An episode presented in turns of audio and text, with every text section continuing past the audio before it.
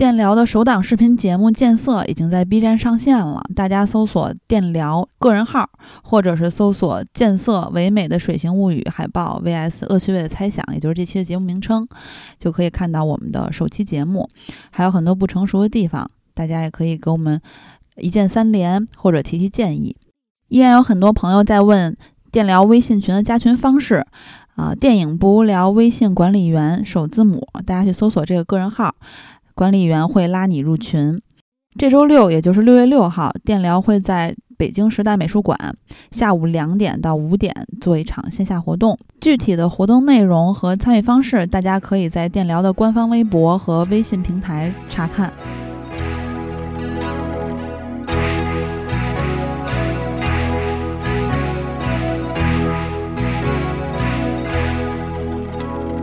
乌溜溜的黑眼珠和你的笑脸，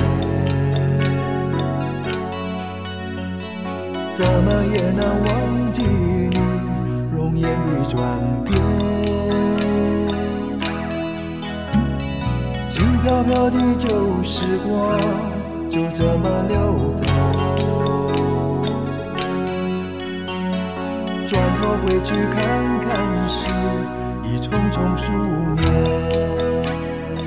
我是金刚，我是喜儿，我是严欢喜。然后在此之前，大家肯定也都认识他了，因为是我的老朋友了，而且还是豆瓣以前的前同事。在在这些事儿之前呢，我们呃。电影不无聊和天堂电影院也是有台。我操，我这渊源很深啊！对对对，而且我俩还有一层，就是我当时知道豆瓣这个机会呢，跟金刚也有关系。是欢喜发一朋友圈，被金刚看到了。对对，我都忘了，变得太早以前了。是金刚告诉我的，豆瓣在招这个什么招人电影商务经理。对，然后招招了一经理。对，我细节怪嘛。然后对，然后后来欢喜在豆瓣想换工作的时候呢，也是正好有个听友在。某个公司做 HR，然后反正就是也是，呃，非常通过我知道的这个工作机会，对对，反正我家我俩就是互相介绍工作机会，对。商业往来，真的是。而且呢，我跟欢喜就之前咱们节目里提到过一个老年痴呆淘宝团。啊，那个那个你们还对提过？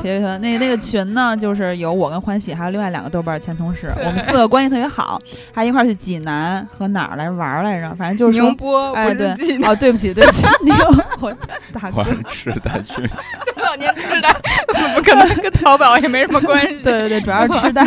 咱们话题。一回来吧，好嘞。孤单单的身影和寂寥的心情，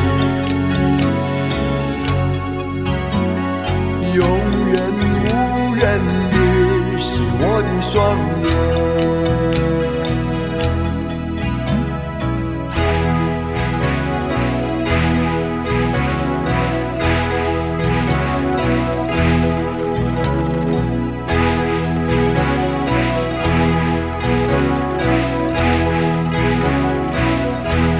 咱们现在听到这首歌叫做《恋曲一九九零》，所以我们想跟大家聊一聊九十年代。然后我们呃要通过黄建新导演的都市三部曲，带大家回到九十年代。对，而且呢，咱们节目上线这一天是六月一号儿童节，就是为此而特意的童年，哎，特意设置这个主题。这三部片子都很精彩。嗯，先说一下这个歌曲啊，这个歌曲其实。呃，你看它一九九零嘛，所以很适合九十年代这个主题吧。然后这首歌背后还有一段故事，就是当年非洲有一个小伙伴，不是我的小伙伴，是我吗？就一个小兄弟，你的小伙伴不就是我吗？非洲的小伙伴，有一个喜儿的小伙伴，然后他就是拿着这首歌给他的母亲听，然后他母亲就巨喜欢这首歌，他的母亲就把这首歌就。呃，认为是自己生命中最爱的一首歌，然后直到他母亲去世，都一直不知道这首歌是谁唱的，叫什么名字。呃，喜儿的小兄弟，然后就觉得，呃，他母亲走了，他希望可以了解这首歌到底是什么歌，也是对他母亲的一种纪念。然后他花了二十年的时间，一直去找这首歌的消息。然后有一次无意中，他遇到一个台湾的，呃。情侣，然后嗯才知道这是罗大佑的恋曲一九九零，就背后有这么一段故事。然后呢，我也是在准备这期节目的时候，一提到这个九十年代，嗯我就感觉我好像也有一种内分泌失调的感觉。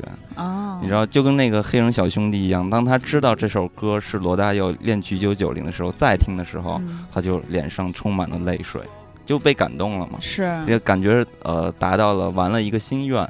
然后我也是，就是有一种一提到当年那个时代的时候，哎，就有一种这个很莫名的情绪就油然心头，油然而生。哇塞，又开始瞎说了。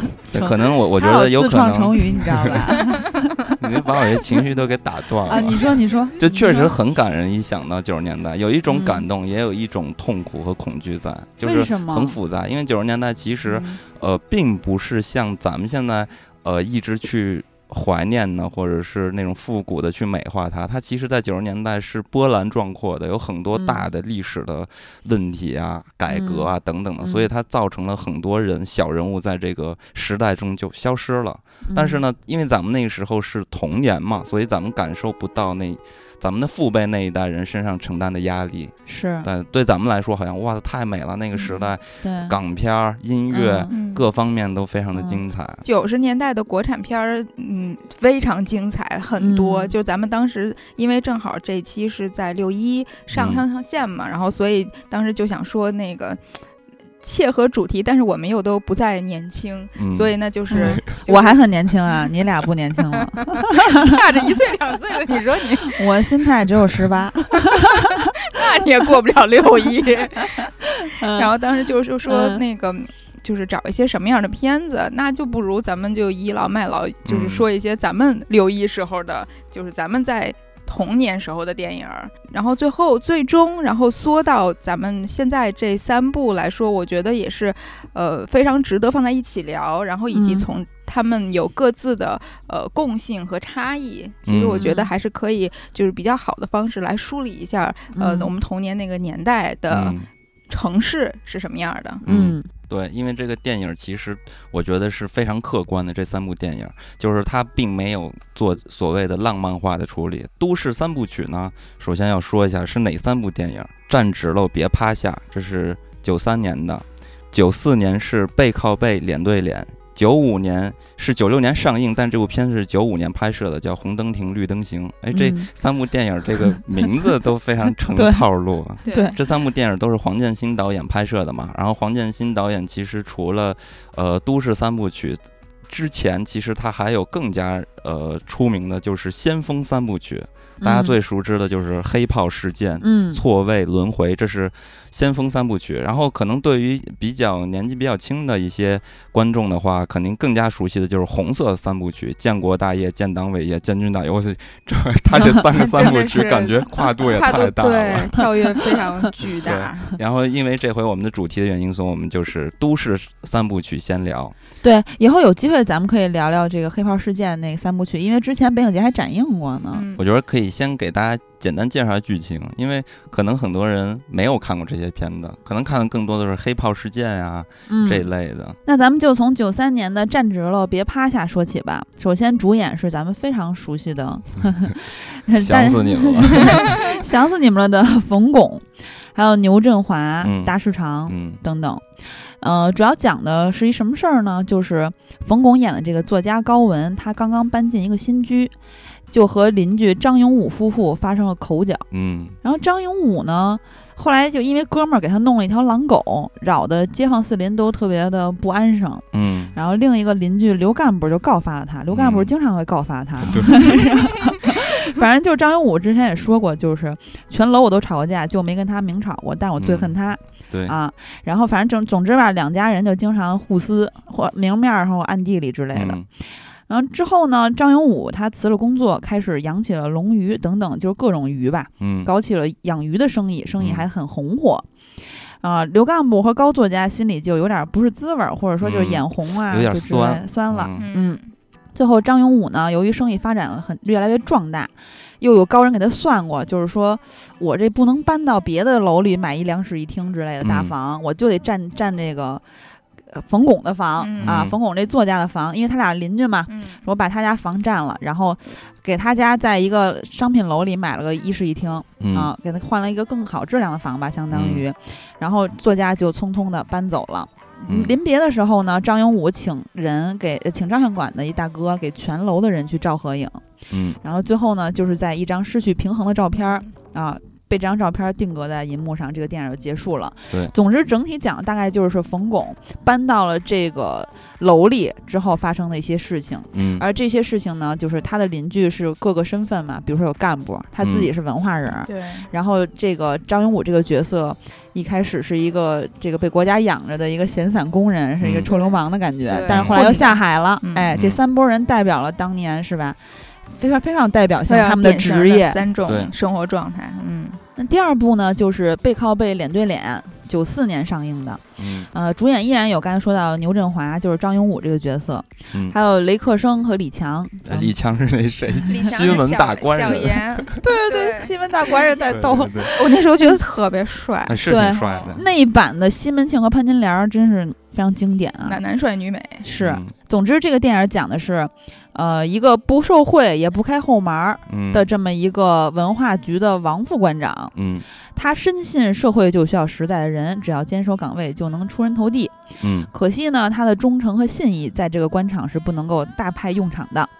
刚巧郑馆长提早退休，嗯。王呢，这个王副馆长就一直以为自己是有升职的机会，对，没成想后来来了一个马馆长，就是空降兵嘛，嗯啊，然后是一乡长嘛，嗯。调过来的。后来呢，又有局长的秘书也嗯。调过来当馆长，小小严儿，嗯。对，小严儿也就是西门大官人，就是他的升职美梦一次次被破灭，因为总是有人突然降到他头上，然后他就老去斗争他们，因为他觉得他应得的，这是。嗯对，所以这嗯部电影是一部官场现形记。对，非常有意思，而且这一部是这三部里面评分最高的，豆瓣达到了九点四分，嗯确实也是最精彩的一部吧，我个人觉得啊。然后接下来就是九六年这部了，《红灯停，绿灯行》，主演是王刚、牛振华、丁嘉丽等等。嗯呃，这其实讲的是一个驾校学车的事儿，嗯，就是那个时候学车开车成为一种新风尚，对然后各种人来到驾校。这个侯教练的一零二五组呢，有记者、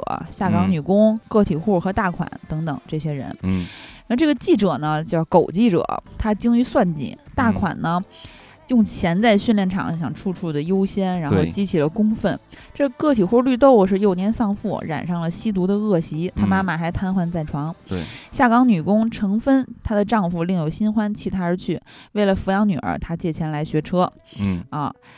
几个月之后，这些人都通过了考试，但是侯教练却被驾校解聘了，对 就是这么一个故事。对，其实嗯是人和人之间的关系，然后是嗯，处于社会中各类人群，对，这里面有有下岗的，对吧？嗯，把他们聚在一块讲述了他们之嗯间的故事。所以我觉得就这三部电影的其中一个共性就是它都是讲的是就当时那个社会人跟人的关系。嗯然后第一个其实就是邻里，嗯，就可能跟现在不一样，我不知道就是你们啊，就是嗯我自己现在家里，呃，跟邻居基本上是没有沟通的，就嗯也不认识那个邻居是什么人你你也养，养狼狗了吗？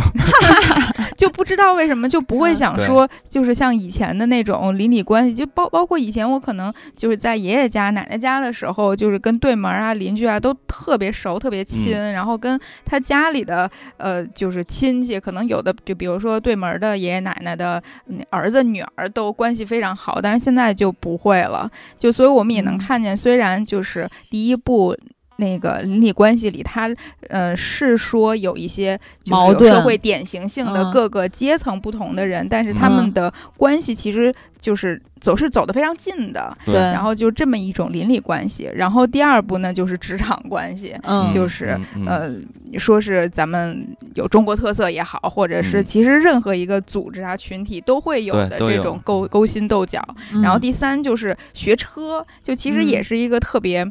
我觉得这个反而更中国典型一点中国特嗯特色一点的这种情况，就是你真的是不知道奇奇怪怪的三教九流的人就给你嗯。凑到一起了，硬凑到一一起，然后嗯。你去就是这么长时间的去呃在学车的这么一个环境中，然后从各自碰撞出一些人性的火花儿，就其实嗯就是在三种不同的环境里的一些人际关系的问题。都市三部曲基本上把九十年代的这所有的人，还有嗯。这个咱们生活中能遇到的事儿，嗯基本上都描写的就写完了。对嗯。对，这个还有大家的生活状态，这个特别吸引人。哎，你们最嗯喜欢哪一部啊？喜儿最喜欢背靠背、脸对脸是吧？嗯、其实站直了别趴下，我也非常的喜欢。嗯嗯，但是背靠背、脸对脸更精彩一些吧，就是因为他那个世界是我我们家没有人当官儿，就是嗯要么就是知识分子，要么就下海，所以这个对于我来说是完全新鲜一个世界，我看都惊呆了，就是他们之中的那些勾心斗角啊，嗯那些小心思，他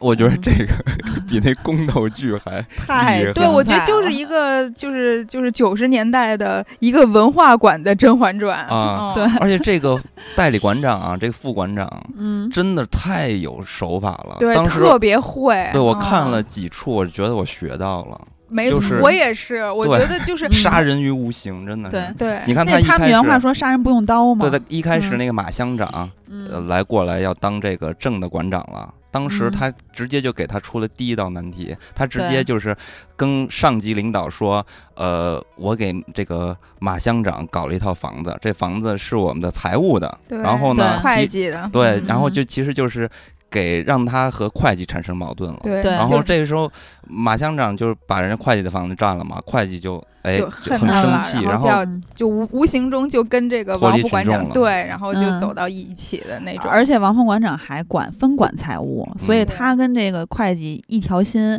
而且会计很重要啊，在这个财务大甭管是。企业或者是在什么这个，你看，所以他这个下刀的重点就非常的准。而而而且他这个是就是。前面没有任何时间去考虑，就是嗯他跟他嗯。说这个有这么一个人，然后直接就把马馆长给从里屋嗯叫出来了，对。然后直接就说到这个分房的事儿，然后直接就把会计给卖了。对对，而且还有一个就是会计之前就知道了要空降一个马馆长，他没跟他说，他没跟他说他也有点小报复。当然了，他这个这个统一战线也非常重要，反正就是他都能全都做到，对对。太猛了。对他一边报复他，然后一边还嗯。拉拢他，我操，真的嗯是太牛逼了。然后还有他陷害这个。呃，马乡长的时候有嗯。用了一招非常狠的方法，但是这嗯。个方法呢，我觉得特别讽刺，就是嗯。他们的领导，然后玩了一个抗洪救灾，抗洪救灾，嗯然后完了，那个马乡长不是就拍照片嘛？对，把照片呃拍出的照片有很多那种领导在一帮呃观察这个现场的，然后就打着雨伞，就感觉自己非常的嗯。悠闲，别人都在那干活，拍对这么一张嗯照片，然后这个。副馆长直接就把这张照片抽出来说：“咱们就 展这张照片。”对，然后领导一看，我靠，你这不是诋毁我形象吗？然后就因为嗯这件事儿，马校长直接下台了。但他其实不止这件事儿，而且呢，就是照片这个事儿也是有好好几张照片儿，对而且之前特意有铺了一句，就是秘书跟局长说话的时候说：“您看您风里来雨里去的，满身泥点子什么的。嗯他那些照片肯定是有一些很他很辛苦的、很感人的照片对他特意抽出这张他在雨伞下跟民众握手的照片儿，嗯，当时也是没有任何思考空间。而且还有就是舞厅建筑工地那事儿也特别高级，就是他最后一天任职的时候签那个合同，然后旧房拆的拖拖拉拉。五天之内搞不完，也搞不完的话就要处罚文化馆领导，文化馆嗯领导就是这个马乡长嘛。然后而而且呢，就是他跟这个建筑公司的这个人就是王那个张晓彤嘛，就是之前咱们说的张嘉译，张嘉译，张嘉译，张嘉译还挺帅的，小鲜肉太帅了哦，这跟他串通一气，然后而且呢，就是在他接手之后马上就解决，现在他工作能力很强，嗯，而且这事儿也是搞得局长，反正很多这种事儿搞得这个冷局长一次次的对马乡长失望，嗯但是你不觉得啊？就是这件事为什么嗯特别讽刺呢？就是说嗯，呃，他这个副馆长呢，他一直通过计谋去嗯。想扳倒这个马乡长嘛，嗯，但是呢，一直都没有成功。但唯独是最后，因为一张照片儿，因为这个照片儿是和冷局长有嗯。关系，然后最后才把马乡长干掉，这个就很讽刺嘛。没错，对，然后呢，副馆长觉得，哎，这这下行了，我把呃马乡长干倒了，我应该能上位了。结果呢，空降了一个小严小严秘书，冷冷局长老的秘书，对冷局嗯长的秘嫡系书。对嗯然后这件事情之后，我觉得让这个呃副馆长，然后心里就有点失意了。然后这个时候嗯他其实发现了一些问题，就是说不管我再努力，嗯，如果人家上面有有人，我那我就干不过了。不管我能力再强，我也干不过。都不傻，你说这个嗯是不是太讽刺了？对，不过我当时看着还挺着急，我说你终于发现了。嗯而且到严馆长的时候呢，就嗯这个小严秘书他当馆长，有一特厉害的事儿，就是我觉得就是少林扫地僧啊，就是他爸修鞋那事儿。操，真的是我，这当然这事儿我也惊呆了。就首先，首先严馆长故意去找王副馆长他爸，他爸就热衷于修鞋嘛，对，就找他爸修鞋。然后他爸呢就知道他是故意来找我恶心我儿子的，嗯他爸也特贼，然后默默的就故意把他的鞋搞烂。嗯，然后呢，这个严馆长就生气了嘛，要他赔，然后他就故意去卖血，嗯，把事情搞大，对，套路太真的套路太深了。嗯然后当时最后他爸说了一句话，就是说，因为他在他故意去卖血，不是真想卖嘛。嗯他说他当时说说这个第二天这个事情就满城风雨了。嗯这个咱们这个县城就这么小，你爹修摆摆摊修了一辈子血，什么人没有见过？小严他毛手毛脚的，他还嫩着呢。扫地僧一出马，你就会觉得哇塞，跟之前对待他另一个官场斗争的那个态度完全不一样。他爸牛到一双鞋就一件事儿，就搞到这个馆长停职检查了。所以你说姜还是老的辣，对，所以要不然说王副馆长这么厉害呢，他爹就是一个狠人啊。对，嗯然后而且呢，这里面有句台词，我觉得太棒了，就是当时严馆长虽然说，因为他上面有人嘛，像刚才金刚说的原因，后来他不又回来了。嗯他当时说呢，也就是说，你的父亲给我上了一节很好的群众关系课。嗯你们觉得这话什么意思啊？这话是这么说的：说群众是水，干部是鱼，可这水是死的，而鱼却是活的。嗯他严馆长说完之后，马那个这个副馆长就是王副馆长，马上就说说，你说玄乎了一点吧，没水鱼怎么活呀？嗯，总不能飞到树上装鸟吧？嗯你们觉得这话什么意思？就还是这就是你看这个王副馆长，他一直嗯玩的一套，就是因为他的关系比较厉害，他一直是跟这个嗯群众，然后走的非常的好。对就其实他玩的还是人情，就是这块儿。就是当时我看的时候，我特意开了一下弹幕，因为这儿嗯太、太牛了。然后弹幕就是说，文化人吵架就是你嗯们想象不到的样子，嗯根本不用骂脏字，对而且表情极其的淡定，而说出非常难听的话。而且我觉得，就是他也能体会出嗯，就也能表现出小嗯严他其实这人真是不怎么样。对，小就是严不行。对，就是说你呃，你甭管你是有多么的就会处理这些所谓的人事儿，你多么的会勾心斗角，但是你说就是你作为一个就是官场上的人，作为一个就是不能体制这么说话里的人，你不能说就是群众会死，你是活的。对，就是这个话说出来，就说明这个人实在 low 的不行了。嗯。嗯，反而就是王副馆长，他嗯。虽然很会这些东西，但是嗯他，我觉得他内心还是哦，我明白意思，就是他的品格还是可以的，嗯。对，或者说他知道他现在身处这个地儿，他就不能使这个嗯。真坏。嗯。嗯。嗯。呃，王副馆长其实真呃人，我觉得是好人，他只不过是因为他需要用计，他才往上爬嘛。就是他有他他很聪明，而且很会用一些手法，然后让自己往上爬。但是他本质并不坏，嗯就他还是个好人。嗯但小严确实就是这个人品格品质方面还是有一些问题的，所以到最后他就跟那个下属女工 女工，然后直接俩人私奔了。馆长也不要了。对，当时我看着影片的时候，我一直心里就觉得说，为什么不让王副馆长就直接上位就完了？嗯因为王副馆长能力有能力，又有嗯资历，各方面都非常好，为什么不让人家上台哎？，我觉得这才是这部影片让我觉得最牛逼的地方，。这就是我是看完评论我才知道的。我看我看电影的时候，嗯我没有发现就哦是这么深。对，这样的就是冷局长呢和一个这个副局长叫徐副局长局长，嗯他们俩其实是一直在卡着王副馆长升为正馆长这件事儿。嗯就是大家看到的，其实表面上是这样的，明线是而且对王副馆长的一个升升迁对与否，对，明线完全就是，其实就是也不是说徐徐副局长什么，就是冷局长卡他他们俩是是更高一层的，就是冷局长去卡他，但是其实呢，就是这只是我们的眼界，或者说嗯王副馆长的眼界能够看到的部分。但是其实欢喜是看到那个评论嘛，我是看到那个当时冷局长跟徐副局长有一场戏。徐副局长在打太极，然后冷局长过来跟他抱怨了一通，这个什么呃谁谁什么这个闹事儿什么之类的，什么用人不当什么之类的事儿。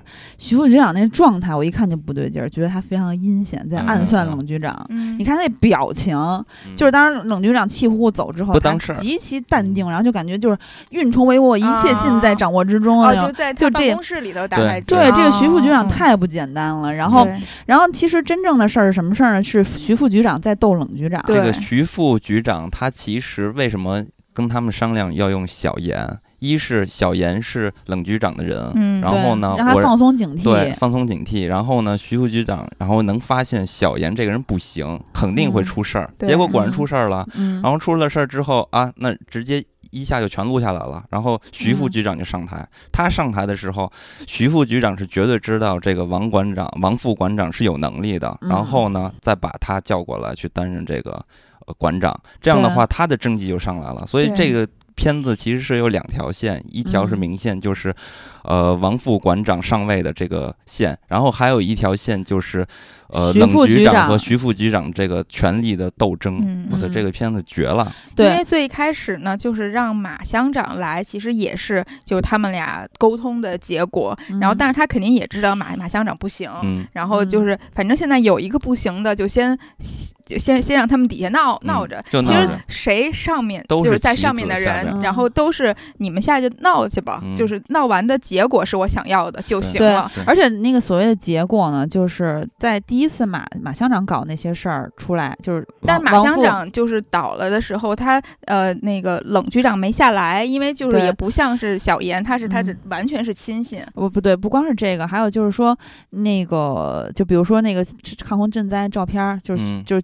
他被市里领导看到这个那个的事儿，就这些事儿的量级还不够，但是呢，他一次次的是在积累的，就是就像这个马乡长在冷局长的心里一次次的积累，一直到他最后说出那句话：“你怎么笨得跟猪一样？怎么教嗯教不会，把他撤职。”那一次，冷局长也是一直在市局的领导的心里一直一次积累，他跟猪一样，然后只不过他自己那会儿还没意识到。嗯然后最后严重到这个，一个是因为刚才欢喜说他是嫡系，还有一个是这些事情太大了，比如说这个放黄片儿啊，嗯，那其实不是，我还关注了一下，那所谓的黄片儿是本能本能，对，本能在当时就是黄片儿。我知道，我意思就是说他其实不是黄片儿嘛。对，反正就出了一些比较大的事儿，包包括后面作风也有问题了，等等等等。然后这个嫡系的事儿出的越来越大，再加上前面马乡长那个那那一次斗争积累下来的，冷局长就慢慢的被徐副局长吧玩死了。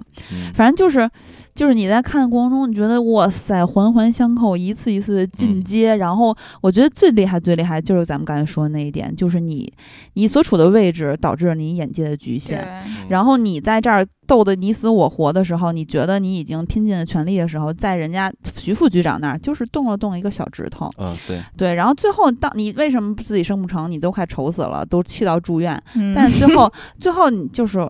哎，你可可以用你了，我的目的达到之后，我就轻轻松松的再就用你，懵逼呢，就对。就莫名其妙的。真是。哎，嗯所以这就是真是我为什么觉得最精彩这一步，一个是刚才咱说那些，还有一个就是我真的在现实生活中我想象都想象不到这些事儿。嗯。所以你想，就是可能徐副局长他觉得他已经很运筹帷帷幄了，可能他嗯。上面一层就这个就是这样的，他对。是别的就不好说了，但是嗯。就是每扩大一层他的权力关系，他就是有那些眼界嗯。你就是看不见。是对对对，但是他就是他其实存在在，包括为什么说甄嬛也是这样，然后这种嗯。官场也是这样，包括就是其实很大企业、国企、外企、嗯。什么私嗯。企都是这样，然后到嗯。一个国家的那个政客，可能美国就是嗯。就是跟人性利己嘛，对，还有一点啊，就是医院这块儿也非常讽刺。当时不是想生二胎嘛，嗯。然后医院的院长当时不是给他开了一个他第一胎是残疾的这个证明嘛，嗯然后当时院长说了一句话，说人呐，政治上觉得不行了，嗯在生活上总得找点精神安慰着着吧，对吧？？嗯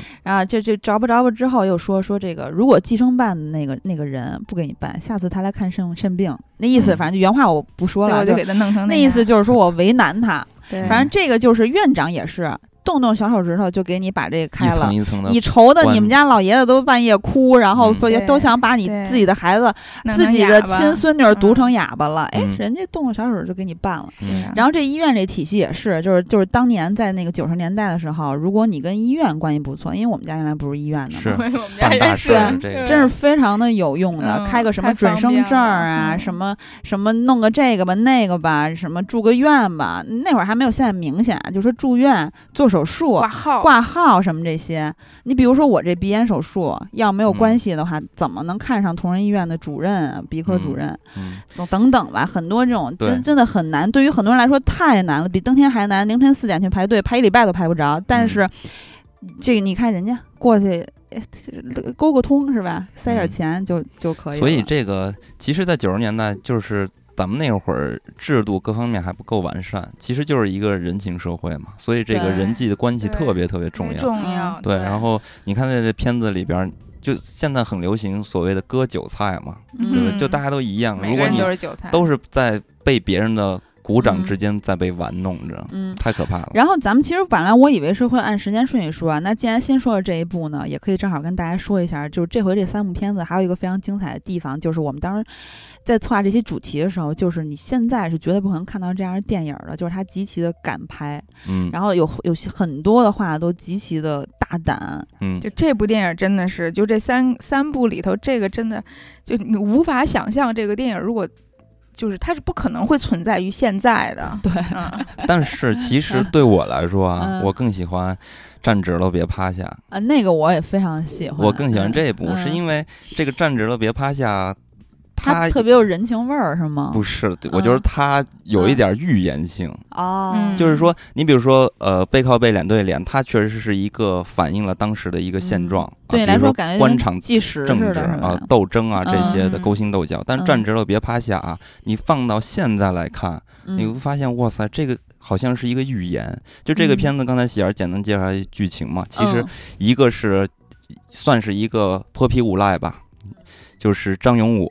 然后还有一个就是高作家，冯巩的高作家，还有一个是刘干部。那这三嗯个人正好代表着社会的三种关系和三嗯种人的一个职业吧。嗯你比如说这个泼皮无赖，他可能就代表着普通的工薪阶层，而且是嗯有点儿那种那个在九十年代的那种时代中，这类人可能他们更多的就是混啊、混混啊、无赖啊，嗯然后或者是去做小生意的，代表着市场经济的这一波。嗯然后，呃，刘干部那就不用说了，就是政治嘛，代表着嗯政治。然后高作家就代表着文艺嘛。嗯，文嗯化对，文化界到最后嗯你你 你看咱们这个名词啊，咱们这个叫做呃社会主义市场经济，你不觉得嗯这个词就很有一种政治和呃经济挂钩的一个概念在里嗯边儿？因为高作家最后离开了这个三角的关系中嘛。脱离出来了，然后在结尾的之后呢，高作家也非常的心里觉得不舒服，因为他一直都觉得刘干部和张永武一定是水火不容的这么两种对立关系，结果发现因为金钱的原因，哎嗯，俩人走近了。对。然后刘干部说的还特别好，中共都能合作吗？对。互帮互助，国共国对共嗯。国共都能合作吗？那我们这个更是嗯。小事儿了，对吧？嗯。所以，哎，这会儿好像高作家似嗯乎感觉到了一些什么东西。然后现在回过头来，你再看，这很明显呢，这有很大的一个预见性啊，就是你文艺东西。你和政治和经济去对抗的时候，你会发现它肯定是排在最后的一者的，嗯嗯，就非常的无力。然后其实这个干部呢，他也有一些讽刺嘛，就是送礼的人络绎不绝，然后 这个嗯人民群众，也就是这个臭流氓，他都给切了，都给切了，嗯切了完之后还极其的理直气壮，说。我这是在为咱们老百姓做事儿呢，然后嗯而且呢，他还还非常的觉得自己很正义，因为呢，这些人送礼的人，他们的需求就是那封信之类的东西，嗯他都从门缝儿塞给刘干部了，只不过把人礼都眯了，嗯然后 他理眯了之后，他还带给大家分，他觉得自己可能是佐罗吧，然后然后特逗，然后而且这个他们两个的矛盾是整在整栋楼里面最冲突最大的。嗯，都干架了都。哇塞！当时我看到有一幕，我个人很惊讶，就是刘干部就是他是作为官儿，他也是有一些他的清高。你能看到冯巩那个角色，作为文呃知识分子，他有他的清高。嗯，但是当官儿这个竟然派自己的宝贝闺女去去当卧底，当卧底去，然后而且就是不择手段，嗯，就完全不择手段，就是其实也非常讽刺，而且当官儿也有很多这个人人面兽心的时刻，倒也不至于人面兽心了，就是说那些小心思，其实也人性的对黑暗面没有人是完嗯全的、呃正义，或者说是完全的恶，但是每个人身上都是全都是灰色地带吧，所以看起来非常精彩，嗯因为就觉得每个人都特别特别的真实和饱满。这个片子它就是给我的感觉就是它是变化的，是流动性的。你像那个背靠背、脸对脸，就这种形态，我觉得在中国啊。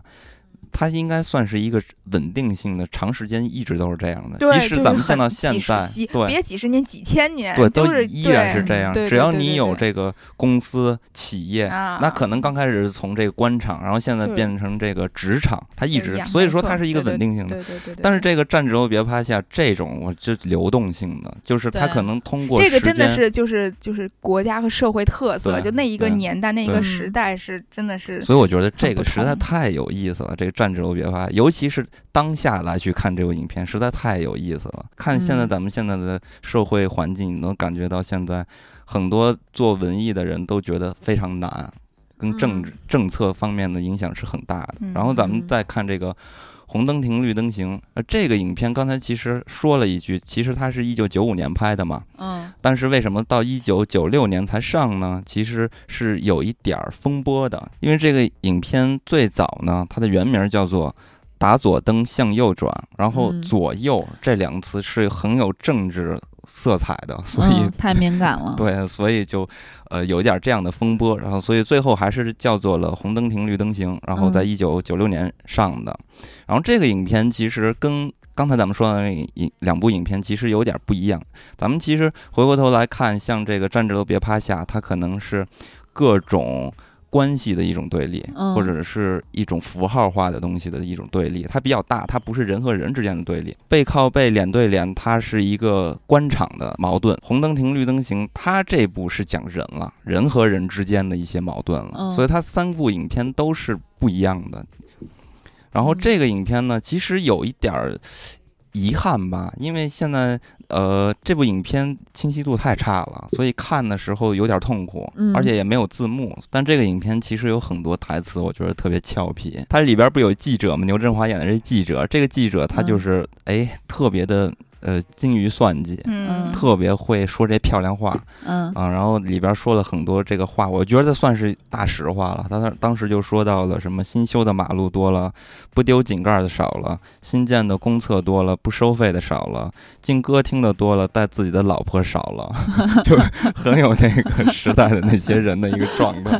哦，你说这我也想起一句，就是嗯当时这个在哪家我忘了，反正就是当时这个爸爸跟跟孩子说，伊拉克、刚果、尼加拉瓜你都能去留学，就是不能去日本，嗯因为你的亲爷爷奶奶都是被日军杀害的。哦，那是那个校长的儿子。啊，对，校长校长，然后而且呢，这个时候去伊拉克也留学也是不错的，因为伊拉克那会儿还富的流油呢。这校长特逗，校长是跟呃日本不是有仇嘛？对，然后完了，有一次他们这个嗯呃就是驾校要和日本合作，然后嗯完了 他就直接放狠话来着，对嗯人日本人放狠话，结果那翻译就是全部翻译的另外一道话，就说的啊，我非常感谢日本的。嗯 帮我们的这个共同帮助啊，然后嗯中日呃友谊源远流长之类的，嗯，然后这个校长知道了他翻译的不是我原本要说的话，特别生气，然后回到家自己练日语，然后哇啦哇哇啦哇一直在练日语。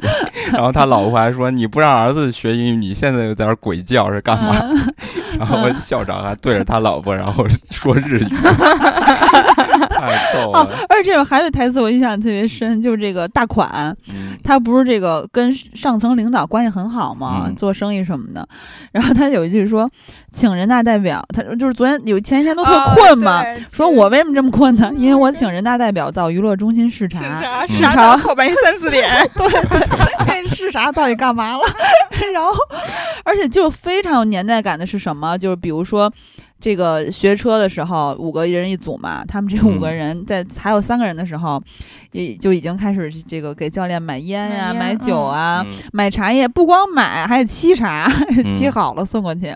嗯，然后反正就你看着好多跟现在的驾校就完全不太一样嘛，就很多不正规的感觉，教练还让人送礼，对，教练嗯还吃回扣呢。对，吃回扣什么的，看起来不太专业，然后还跟他说，就是那个嗯。买红塔山，就是我爱嗯爱抽海塔的门，你给我对买海塔的门，他就 转转脸儿，然后就去家里小卖部给卖了去。看到这儿的时候，我一下想起《新世界》那剧了，因为那不是更早一些的时候的事儿嘛。当时海德门在那个剧里是最特特贵的烟，嗯然后在这里就是便宜货，然后那个红塔山是贵的，卖不出去嘛，在他们村儿，所以得换成海德门比较它好二次销售嘛，收的礼。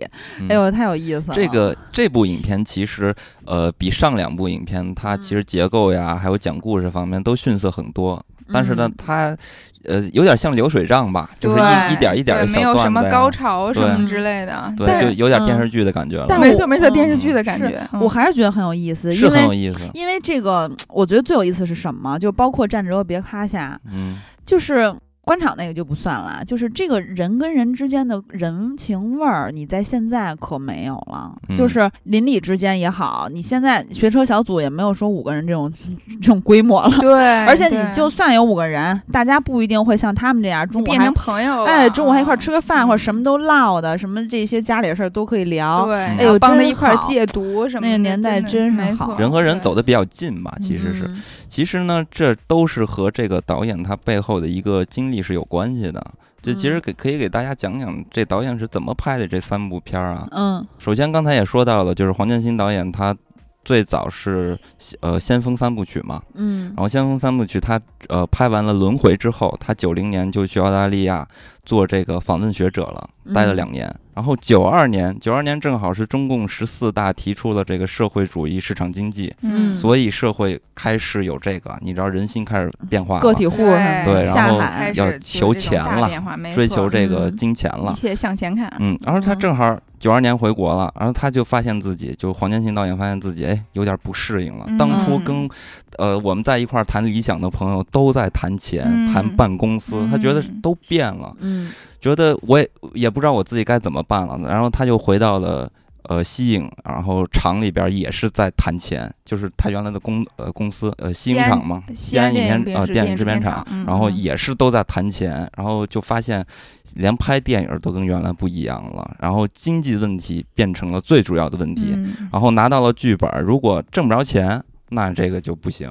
所以呢，两年前和两年后，简直对他来说是一个极大的价值观的颠覆。哦然后他在那一段时间呢，就和他这个圈里的朋友一块儿就聊天儿呀，什么什么的。就这个时候，真的发现他们不不要拍先锋电影了，因为没有市场，也不能拍了。嗯然后这段时间，他们就出去各种去溜达呀、转一转呀、采采风啊，可能也是找一些创作的题材吧。那个时候他去到了海南，赶上了海南有一个事情还挺有意思的，叫做圈土养地啊，不是养土圈地，哇塞，是怎么说呢？就是花十五万元嗯。买一亩地，买下这一亩地呢，转手就能卖一百多万。这个人，比如说他卖到一百万了，嗯。拿拿着一百万，回头再买这个巨多的地，嗯，然后就会急，就很快的几一何数的，对一下就变千万富翁了。嗯然后就是一种非常魔幻的极端的暴富行为，嗯嗯一个现象嘛。然后之后呢，他们还去了深圳，去了山东等等的。然后他就发现社会全都是这样了，全都嗯是向前看齐。对这个文艺工作者来说呢，他们会觉得这个社会。变得越来越务实了，就可能嗯很多人原来是不敢说真话的，就是说，嗯呃，就是咱们包括咱们现在也是嘛，很多人变得越来越开放了，很多事情，比如说我就是要，我就是向前看齐了，我就想挣钱钱重要，不丢人了。对但当年可不对是这么，对对，可不是这样的。那个时候还是就是你从这个。这三部里的台词都能看出来，就嗯大家随口说的，就是日常的话，还都是感感觉像是啊红宝书里出来的那种官腔的，就是那种风格的。我爱我家那个傅老人那种。对对对对 对，然后后面他们就开始思考嘛，他们就觉得社会现在变得务实了，然后不像咱们做文艺的啊，天天都是理想这种嗯特别务虚的这一套。所以在这个变化中呢，就会让那些有文化的那些人会极度的感到不适，然后也会觉得受到了威胁，嗯就是想不通怎么社会一下就变成这样了。然后嗯呃，很偶然的在那段时间，然后黄建新导演就看到了邓刚的那篇小说，叫做《左邻右舍》，嗯就是站直了别趴下，对，然后觉得哎。这个故事非常的对，是我现在发现的社会中，或者说我们文艺工作者受到的一些，呃压力和一些嗯困扰，然后就把不适应，对，然后他就拍出了这部片子。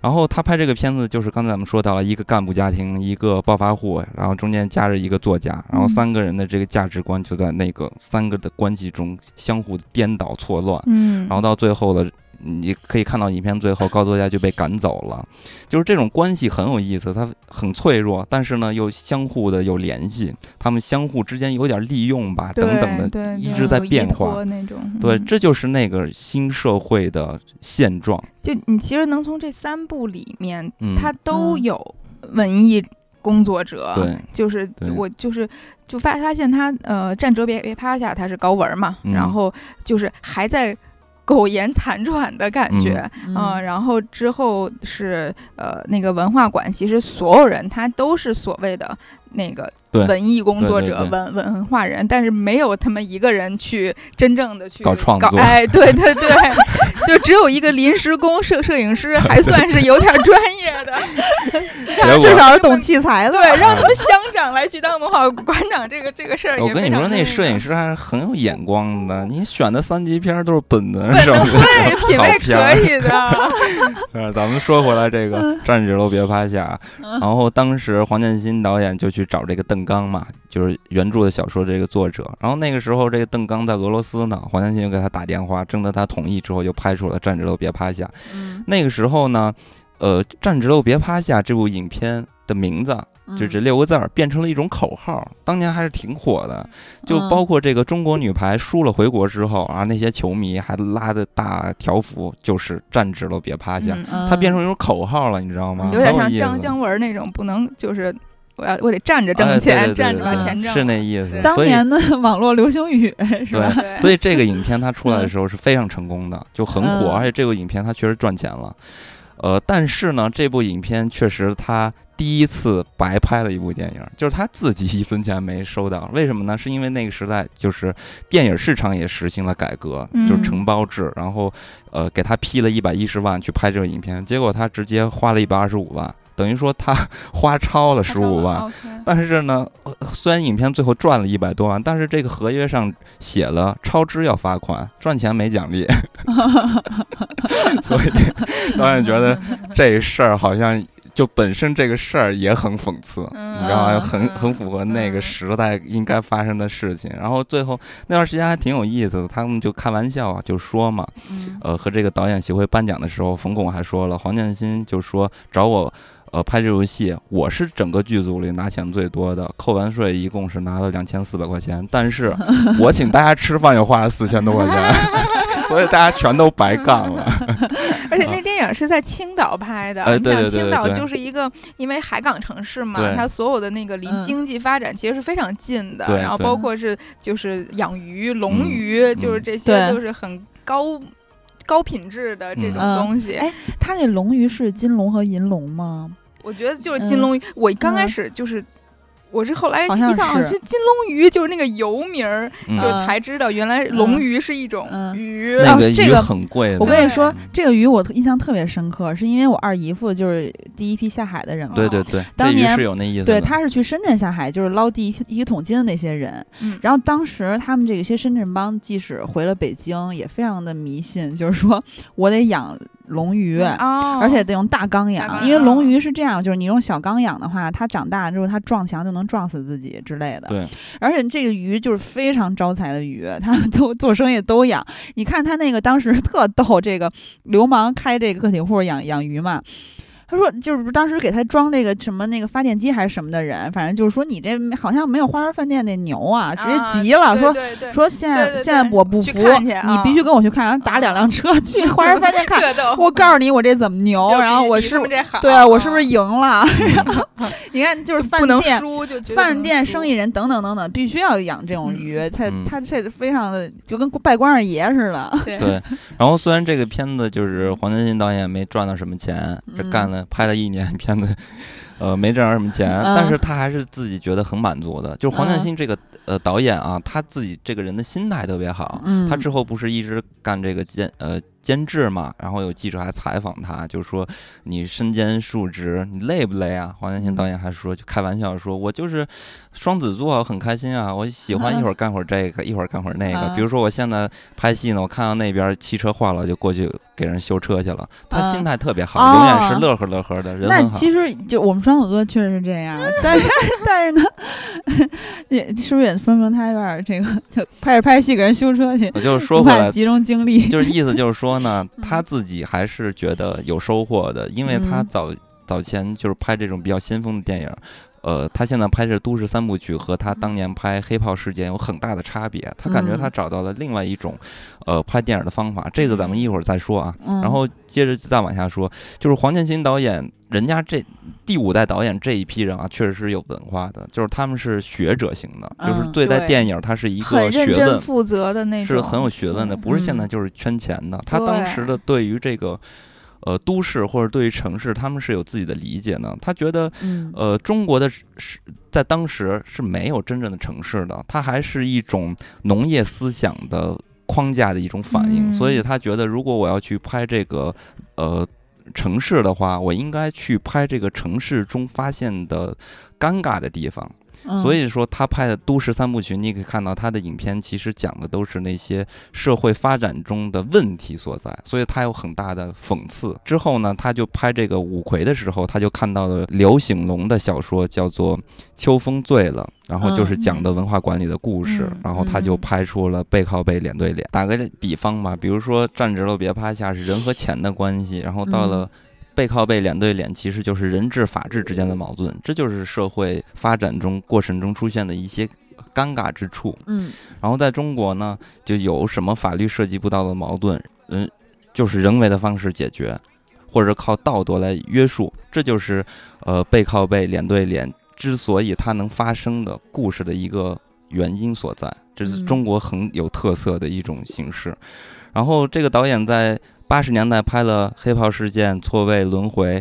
其实那个时候呢，他就觉得他拉开了一个独立的篇章，然后就是一一直在去解构。但是到了都市三部曲的时候，你可以看到黄建新导演他拍的东西就是展现给你现实真实的，让你去看，让你自己去理解它到底是什么东西。嗯所以他把很多心思放到了这个角色的塑造上。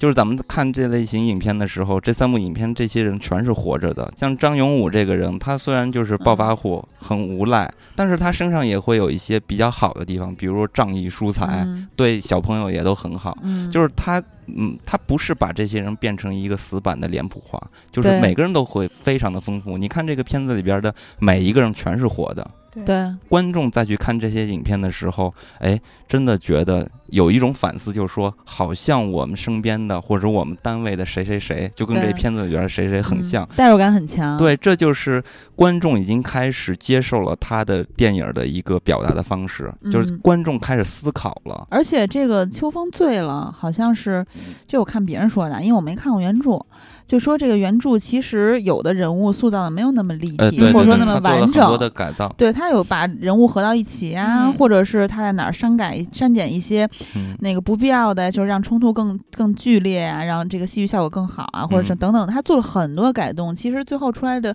一般的小说改编的作品，其实大家经常会拿去跟原著比，然后觉得嗯那这儿不满意那儿不满意。嗯，但是这个就是说比原著要精彩更多，嗯，拍的更好。对，而且黄建新导演就是呃《都市三部曲》和他之前的《先锋三部曲》啊，能明显的感觉到导演应该是更成熟了。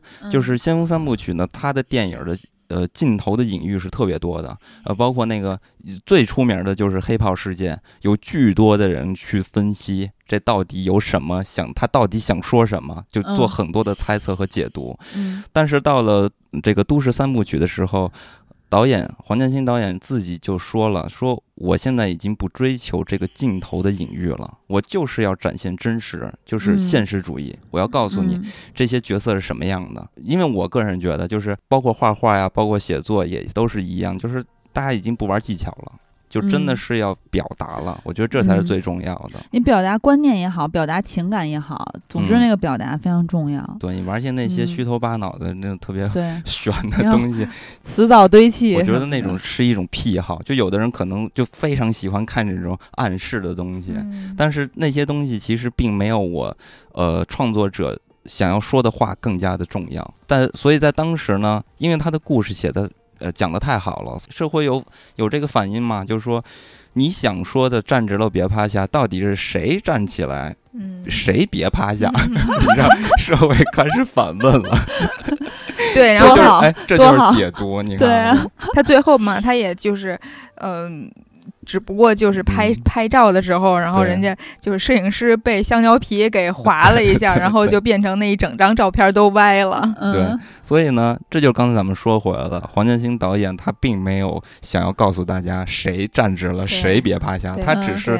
展现这个时代中这些人的面貌，你自己嗯。去考虑到底是什么样的人应该站着，什么样的人不要趴下。对自己他其实带入自己这的身份，这三部的结局都没有一个特别黑暗或者说特别危险的一个结局，他这个可能呃站直了别趴下还算有一点点嗯讽刺，嗯然后后面两个其实都还相对的，就是有点希望的那种。嗯，所以一九九五年他就接着又拍了《红灯停绿灯行》嘛。刚才咱们也说到了，原名叫做呃打左灯向右转，就是因为敏感的问题，然后最后推迟到一九九六年上映了。其实这三部电影呢，合并成一个都市三部曲，这都是黄建新导演在九二年回国之后，嗯真的是发自内心。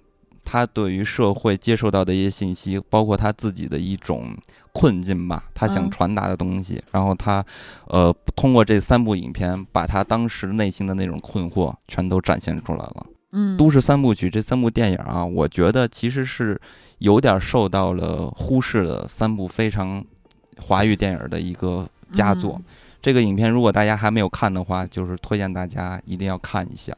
真的，你看九点四的评分，但是他嗯看过数真的特别特嗯别低。对，因为嗯现在咱们可以再说一两句黄建新导演，因为其实现在可能大家对于黄建新导演，呃，都是因为就是年轻一点的观众啊，可能他都是因为就是这个红色三部曲，哎，一下知道了，就是建嗯国大业、什么建党伟业、建军大业，然后有一度呢，大家都说黄建新导演被招安了，嗯、嗯有这种说法，因为他早期的作品，你看八九十年代作品，他是非常的具有讽刺性，嗯然后结果最后变成了献礼片儿，哎，大家觉得嗯，哎，你这是怎么回事儿？么回事啊？因为他去中影当领导了嘛，嗯，然后但是其实后来他又从中影离开了，又自己挑了一摊儿单嗯干去了。嗯，其实我其实咱们可以这么说一下，我倒是有一种不同的看法。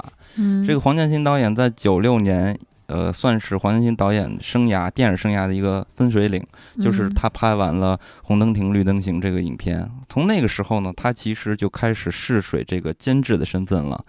呃，那个时候他还监制了《飞天》《血性山谷》这两部影片，算是他是呃监制身份的一种试水。然后到之后呢，就陆陆续续咱们知道的一些非常出名的电影，其实都是背后他监制的，比如说《大腕儿》，冯小刚的《大腕儿》，《投名状》。然后你这都不敢想啊，一些香港导演的居然也是他监制的，包括《智取威虎山》，是吧？而且他帮了徐克很大的忙，做了很多的选择。嗯，是不是湄公河行动？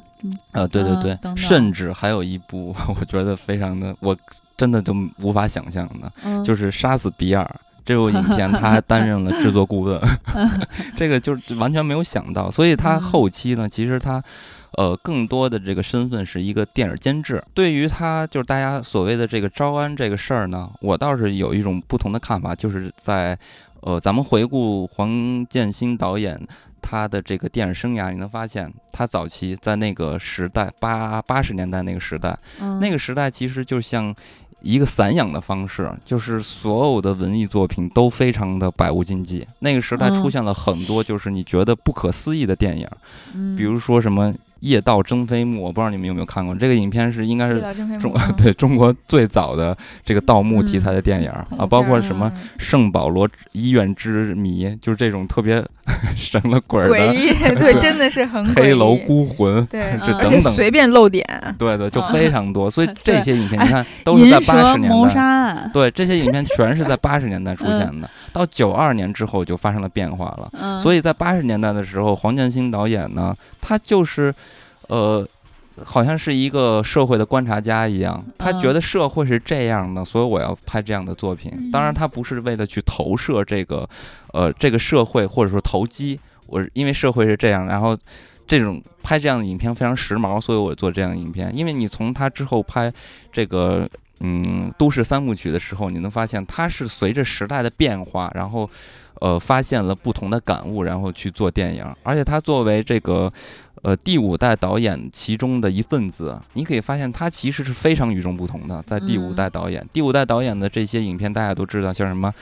呃，陈凯歌、张艺谋，他们这些人，你看他们拍的片子，其实都是找这个历史啊，找文化根源呀、哎这些东西，就是很严肃的命题。对，但是呢，黄建新导演他拍的却是人生活的一个状态时下当下人嗯生活的一个状态。所以说，我觉得他是跟着时代的变迁去进行创作。嗯，所以呢，到了现在咱们看到的红色三部曲，那也是因为我们现在这个时代。嗯，就是这个这个就不说了，大家也都知道，对对，所以他就也是在变成这样。所以我嗯觉得黄建新导演算是呃第五代导演有点受到了忽视的一个导演。我觉得他的嗯，作品是非常好的，尤其是在八十年代和九十年代有非常多的一个佳作。如果大家感兴趣，一定要嗯，把他的片子全找过来看一看。对，而且上回不是说到这个张嘉译、张晓彤嘛，嗯 都是在 都是在黄建新导演的作品里边。而而而且好像就是从那个站直了别趴下里面的那个警察，嗯。就是去把那个呃刘牛振华给逮起来的那个警察，然后以及呃背靠背里面最一开始他们不是要写那个谁当馆长投票，他自己投自己，就是。就就是那个负责盯着这个投票的那个人，那两个人都是杨亚洲，嗯，对，嗯。就是他们俩都还出演了，而且杨亚洲好像是背背靠背的另外一个导演，嗯。而且站着别趴下有一个我我觉得非常有样儿的这个 大模特儿我瞿颖。太美了，瞿颖演小蜜，我太太美特了。飒，对。然后性格也特别好，哎，我嗯一直现在都觉得张晓东跟他在一起还真挺配的。是是，嗯，徐颖她有就是非常就是那个那个湖南的人吧，她啊对好像是就她是湖南人很洒脱的性格，嗯没错儿。而且我看这个站直了别趴下啊，我是还真的有一点儿这个 感觉，他挺跟这个昆汀能合合得来的地方。你看这个牛振华，我感觉他应该牛振华扮演的这个角色，应该是中国就是华语电影史上。呃，单个角色说说脏话最多的一一个，一直在说脏话。而且不止他说啊，你你发现没有？嗯就干部也说，对然后就我慢慢操什么操之类的，对就操，随随便便就说。特真。然后嗯那冯巩那文化人也说，啊太逗了，包。括包括这个《红灯停绿灯行》里边的教练也一直说狗日的，然后 那那个其中他有一个徒弟嘛，嗯就是那个知识分子，一个研究生，还说呢，你为什么骂我狗日子？然后还给他分析了一遍，狗日子是不成立的，巨搞笑这些片子。但是你刚才说，就是八十年代好多就是呃电影风格很魔魔幻。嗯我从那个就站直了别趴下刚开始就第一场戏，我就还是能遗留一点儿，就是那个嗯时候的风格，嗯就是比如说那个就刚开始的那个灯光，他最一开始一场戏不是他们俩在床上嘛？对对对对，然后在嗯床上之前是那种一个、那个水龙头，嗯把水水龙头给弄成。就背景完全是黑的，嗯然后把那个水龙头打光打的像万花筒一样，然后嗯一会儿 zoom in zoom out，一会儿大一会儿小，然后那个电音滋滋，就是就是那种特别那个年代的，就是音效在在里头。哎那个影片真的是呃，他还是有一点儿，就是黄建新导演还是玩儿一点儿很强的隐喻的，因为这个高嗯作家就很明显就是一个性无能嘛。对，嗯啊，一一开始这场戏，然后水龙头滴答滴答滴水答，龙头滴答滴答，然后这里边还说这个那个呃这个这个流氓的老婆不是说说他那个难受，床上可疯，你可得看紧了，然后俩人不说话。对 对对，然后他那老婆其实挺逗的，就刚开始，嗯。呃，那个他们搬完搬家过来之后，然后知道就是嗯。隔壁这两家人是这种情况的时候，然后他老婆直接说的是：“我们革命群众绝对严肃，咱们家的对外政策不是不干涉别国内内政。”对 对对，对对对。就属于这些话，在现在说都绕嘴，然后他能就是在日常里，然后直接说出来。对，就跟那个年代电视剧一样，对对随便一句台词都 特别当做套话，你现在说出来就觉得你特特逗，你这人。对对对反正我是觉得嗯黄建新导演对于这个呃文艺工作者的塑造，这种角色啊，塑造嗯还是用心最多的。你包括嗯为什么就要给高作家搞一个性无能呢？嗯其实不就是讽刺他们这行嘛？就是嗯或者说我们当时的一个处境，就是嗯，务虚嘛。无力。对嗯对，而且他那一幕我印象特深，就是他隔着门骂那个王胖子家个体户家，然后给他骂开开了，他又不敢骂。对，然后开之后马上小孩说这样不文明，然后 一关门就骂，一开门就 跟那泰迪一样。泰迪泰迪跟大狗吵架，只要一撒一撒手链，泰迪就不敢叫了。嗯哎呦，太逗了！这这。然后他最后那个个绿嗯红红灯停，就是也是他里头还是有一个记记者这样的角色，然后但是还是把他就是。但这个记者的角色就不像，嗯，怎么说呢？前两部的文艺工就已经把他塑造的很现实了，就很嗯务务实的那种了，也不是说我拿个笔杆子我就怎么着牛逼了，怎么怎么着的。嗯嗯，就就是能把黑的写成白的，白的写成黑的，对已经对开始讽刺了。就是这个，那个那个什么《战争别趴下》里面也有一句说你们文化人厉害，把黑的写成白的，白写成黑的，他原话就这么说的，嗯作家有本事什么的。嗯而且有一句特大胆，你当年看看是不是？现在看看吧，现在看看大胆而已。就说什么说他鱼的时候，说鱼和人一样，公的主动，老是追着调戏妇女。说那个，然后然后冯巩真真诚的提问说那要是同性恋呢？然后这个王胖子真诚的回，真诚的思考，说我得琢磨琢磨。对，对养鱼技巧都聊到了同性恋，大屌了。嗯，然后其实这一型影片啊，这都市三部曲，我觉得真的它就是还原出了九十年代的这些人心浮躁吧，然后嗯社会的问题啊，城市呃进程中的一些尴尬之处。但是呢，对于咱们。作为童儿童的时候的九十年代，那嗯可能在我们的眼里，这个九十年代完全是嗯，另外一番面貌了。花花世界，迷人眼。对，所以咱们哎，正好切合这个六一的主题，我觉得咱们也可以回忆一下咱们心中的九十年代。嗯花的心藏在蕊中，恐把花期都错过。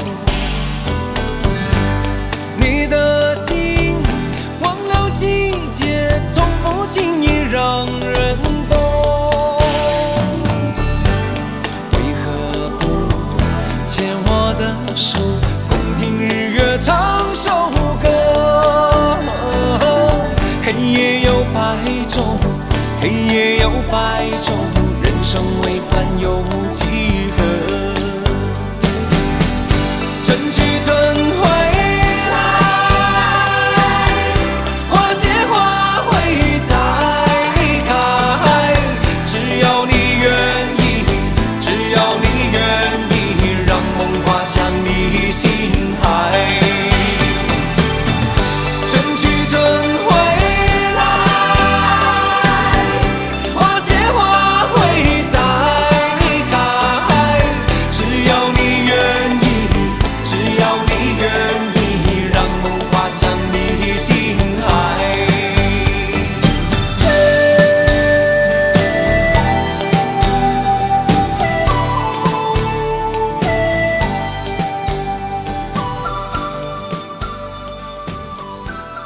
华健的《花心上期其实我过生日那期的时候，我自己本来也想选一首《花心》，但是被金刚阻止了。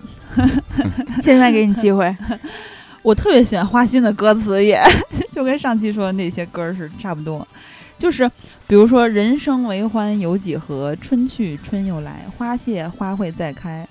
只要你愿意，让梦滑向心海。”巴拉巴拉巴拉，就哎就这种非常豁达，你不觉得吗？就是它非常音调很轻快，对，然后可这个韵味又很有当年的就是那种年代感，代感韵味十足，这个老歌独有的，对嗯就咱们独家的专属记忆。都是日然后本歌飘过来的。对，然后歌词又非常的怎么说呀？就是就是豁达，然后就是反正非常符合我价值观嘛，就是始于终止。就歌词不太不太丧的那种。对对对，嗯你看虽有悲意也从容，嗯，对，真是诗意，特别诗意。对，说回这个九十年代，我们还作为小朋友的时候，嗯呃，咱们可以回忆一下这个电影里边的这些画面，嗯就是你们之间小时候会有一些邻里的关系吗？就是跟呃嗯邻居之间处的这么好啊之类的，或者是呃嗯家长的同事。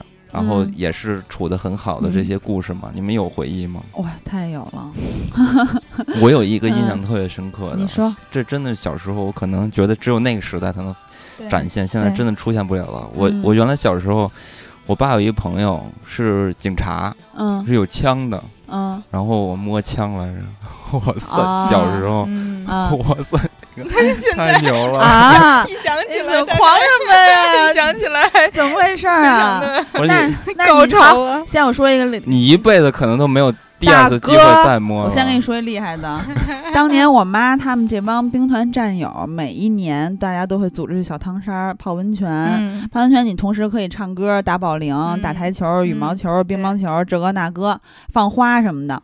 然后呢，那个有一次呢，就是有一个兵团战友是将军之类的吧，反正是嗯一个军、军军队的，然后带着我们去打靶呢。然后打靶哦就是拿那种类似于什么，我也不懂枪，反正就跟嗯冲锋枪或者或者机啊，打靶我就那种打过。然后就是我妈还打了八十八环，还挺厉害我。跟你说，打靶和那个警察那个枪可不一样样。哦，你说手枪是吧？对对，那是嗯手就日常生活中，就现在这桌上放了把枪跟着，是那小的那种枪，嗯那小时候我也不知道叫什么，可能有的土话叫什么五四是吧？就是那种造型，点点儿几 什么对的，嗯，但其实咱俩这都并不厉害。这还不厉害？哇塞！你摸那枪有什么厉害？说点说点厉害的，真的是，嗯这是算是我九十年代给我嗯印象非常深刻的事情，就是港嗯澳回归。哦，这个可是当时我觉得好像普天同庆啊，那真的是那是那是每个人都巨开心。小激时候动的哭泣。对我也不知道为什么在开心，但是就觉得全 全国都人民都非常的开心。对对对，所以呢，九七年我印象特别深刻，嗯而且包括咱们九十年代的时候接触这个港台的流行文化嗯非常的严重，所以呢，呃，那个时候啊，我觉得这是有一个非常有意思的现象，尤其是咱们这代人会有一个独特的现象，嗯对于香港有一个迷恋。但是嗯现在呢，我觉得对九十年代对于我来说，很多东西都是浪漫化的，但嗯只有一个东西去魅了，嗯就是香港。香港现在我已经你祛魅了接受它现在的样子了。我套用就是网上我看到的一句话说的特别好，就是九十年代我们对于香港都是有呃独有的迷恋，但是呢，现在我们觉得香港就是个球。哎，咱说回这个跟电影有关系的，你刚才不是说到邻里关系吗？比如说嗯站着楼别趴下这个，呃，我们这个家属院儿里面的这个，就比如说邻居之类的吧。我们这个就是我父母，他们经常会串门除了借油盐盐盐酱醋和你今天多做一盘菜给我递过来之类之类的之外呢，就是有非常固定的那种麻将局，嗯，就是今天跟这个打，今天跟隔壁打，明儿是这个几楼跟几楼打，反正大家组成了麻将局，很多都是医生嘛，我们这楼里，所以嗯经常就互相什么谁给谁看过病什么之类的。嗯。比如前就记有印象，就是我跟我爸在我已经长大了之后，在小区里走走回我家的路上碰到了一个大大，大大说：“哎。”说这个妞妞，我 小不是妞妞，说妞妞这个胃怎么样了？或者说那身体哪个哪个地方怎么怎么样？你小时候不是体弱多病嗯吗？身嗯身体哪啊儿有，然后还有就是对，还有当年那个大大贞子还是什么一个护士大姐，就是还是我忘了叫什么，反正就是呃当年给我打针，然后当年给我接生，就这些人，嗯大家互相都是熟人。嗯，然后接生我出来不是撒尿，还撒哪个医生脸上了，然后人还查我呢。长大之后，反正就就哎很亲近的。然后在你在小区里走，现在一般商品楼那种新的小区，嗯那隔壁可能都不理联系的，而且现在好多不就一梯一户，顶多一梯两户。啊然后你这这反正好多这互相的，你跟对门儿也不不来往，就是对吧？嗯有时候可能还得打架，比如说你这鞋柜怎么别别别放这儿了？对什么你那快递，你看前两天看那什么我家那闺女还是什么林允那隔壁，你那快递她确实有点过分。我们家现在就是，所以就完全能对嗯比。就我我们家现在因为就是一梯嗯两户，然后只有嗯我们跟对门儿，然后对对门儿的时候，他们疫情期间应该不在，去嗯迪迪迪拜了。然后回来之后，就是刚开始还没集中隔离，还居家隔离了一阵儿。哇塞，就是吓死死了！对，多了就不说了，就属于他们还就是我妈会从猫眼儿，然后看他们把垃垃圾放门口了，然后可能还会给街道打电话，他们把垃圾放门口了，原来刚回你来。妈就是那个朝阳举报 的热心群众因，为这个特殊情况也没办法，那时候所有人人心惶惶。然后我们楼还是整个小区的那个单单元，它有一个群，楼长，然后就是会通知说哪一个楼，他不会说几门几号，嗯但是哪一个楼会呃哪哪天有人回来了，从哪哪哪儿。嗯但是因为一梯只有两户，所以都他妈能知道是哪哪家。嗯所以刚开始他们是，就是因为两个老头老太太过了，就刚好七十岁，是符合嗯居家隔离的条件的。嗯然后居家隔离了没两天之后，就是整个群里这个压力太大，然后自己又去集体中隔离 去了，惨。就是现在的就就是这样啊。然后我想起那前两天那个疫情，不是有一人买一袋大米背的太重了，然后在小区里找一个花园那儿蹲着歇一会儿，然后有一人拍张照片说：“这是咱小区谁啊，在那儿拉屎呢？”他说从那个角度看，他还拉屎呢，说真没素质，疫情 还给我大便，还真不是说那会儿说什么粪口传播，哎，慌哦，的慌的不行。真的真的是，对我就是特别怀念以前的邻里，就现在我我我我我我们家跟邻居这样，然后但是想到以前就是呃我奶奶家对门儿。嗯，呃，当时是一家儿呃上海的老太太，嗯然后那个老老太太可能就是那老太太比我奶奶可能年轻一点儿，然后所以就是他有有一个儿子，然后有一个女儿，嗯就大概比咱们可能大个嗯呃十几岁的样子，嗯所以我还是叫姑姑这样，嗯，嗯然后他那个呃，就因为走的太近了，所以记得非常清楚。我经我经常就是我们两家门都开着的，都不会关。就从嗯。我们我们我们家就跑到另外那一家，因为他们家有钢琴，然后去嗯玩儿，听他们弹钢琴什么的。嗯。嗯，然后就是那个他们家那个儿子，现在如果百度一下能找到，叫程俊，嗯。就是就是虔诚的程，钢琴俊家的俊，不不是，他是就是那个年代八九十年代应该是第一波第一波男模，哦，跟 那是帅哥吗？对巨高，特别好看。哎就跟陈娟红他们是一一一起的啊。啊、然后就是因为我那时候特别小，就是只嗯记得他特别高，就根本看不着的那、嗯。那那种，然后你也玩了一个陌生女人的来信，因为巨香，就我我，所以我小时候、嗯他们也是我爸妈说，你小时候就管它叫香味儿夫妇，我叔叔发不出来，嗯，然后就是因为它嗯。特别香，所以我就特别香，香味儿叔叔，就那时候就就是很少会有人就身上那么多香水儿的，因为他是男模嘛，对。啊然后呢，但是他常年不在家，他出去嗯走秀啊什么的。嗯然后我就跟他妹，就是那个他们那老太太的女儿，就是这个他妹妹关系特特别好。嗯然后那这个女孩，因为可能就是比他还要小几岁，跟咱们年龄可能更相近一点儿那个话筒，嗯，啊更相近一点儿。就是比如说，大概是九三年左右，那时候咱们一年级，就是嗯。我听的磁带都是范晓萱，啊而且还是范晓萱就健康歌那种，呃还不是之前对，还还不是在之前比较柔一点的那种风格，嗯。还是健康歌以后的，就是滋儿啦哇啦的那种风格了。滋然后儿哇啦。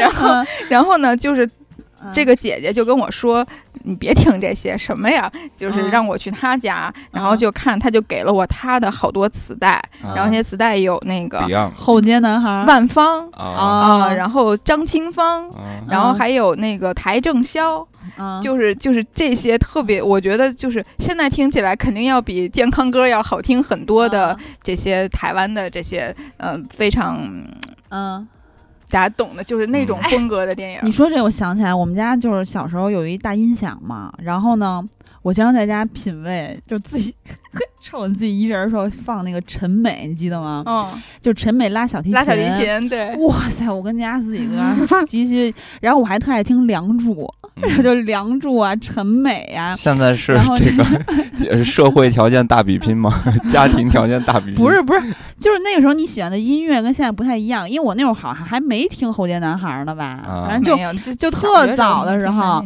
然后我竟然喜欢听《梁祝》，就单曲循环好几个小时，然后还有什么那个真命天女合唱团，就碧碧昂斯出道之前之前的那些特好听。嗯你说这个，我是小时候有印象是 Beyond，我是啊上小学，小学三四年级吧，我有一个同学好像原来讲过，叫杨磊，那啊鼻子上挂着两两个大鼻涕，然后那，嘴上这块儿鼻子这块儿人中这块儿，就是老是扇的，对，跟那豆干儿一样，真恶心。都都春了嘛，你知道？嗯就有一次，他有一次就是给我叫到他们家，然后他家是铁路的，嗯，然后呃就一直带着我去听这个 Beyond，反正那是我嗯最早的。所以嗯九十年代听歌的时候，一个是 Beyond，然后还有一个是我第一次看 Michael，啊我惊了，我说对对对，看 Michael 的时候。因为那会儿还没有看过那么多的好莱坞的大片儿、嗯。M i c h a e l 的 MV 看的，哇塞，这感觉比电影还厉害，对。啊太棒了！我小时候最喜欢 Michael 的歌就是《Heal the World》的那首，嗯，对对对对对，嗯。那歌还是我们当时初中的时候，因为我不是外语学学校的嘛，嗯。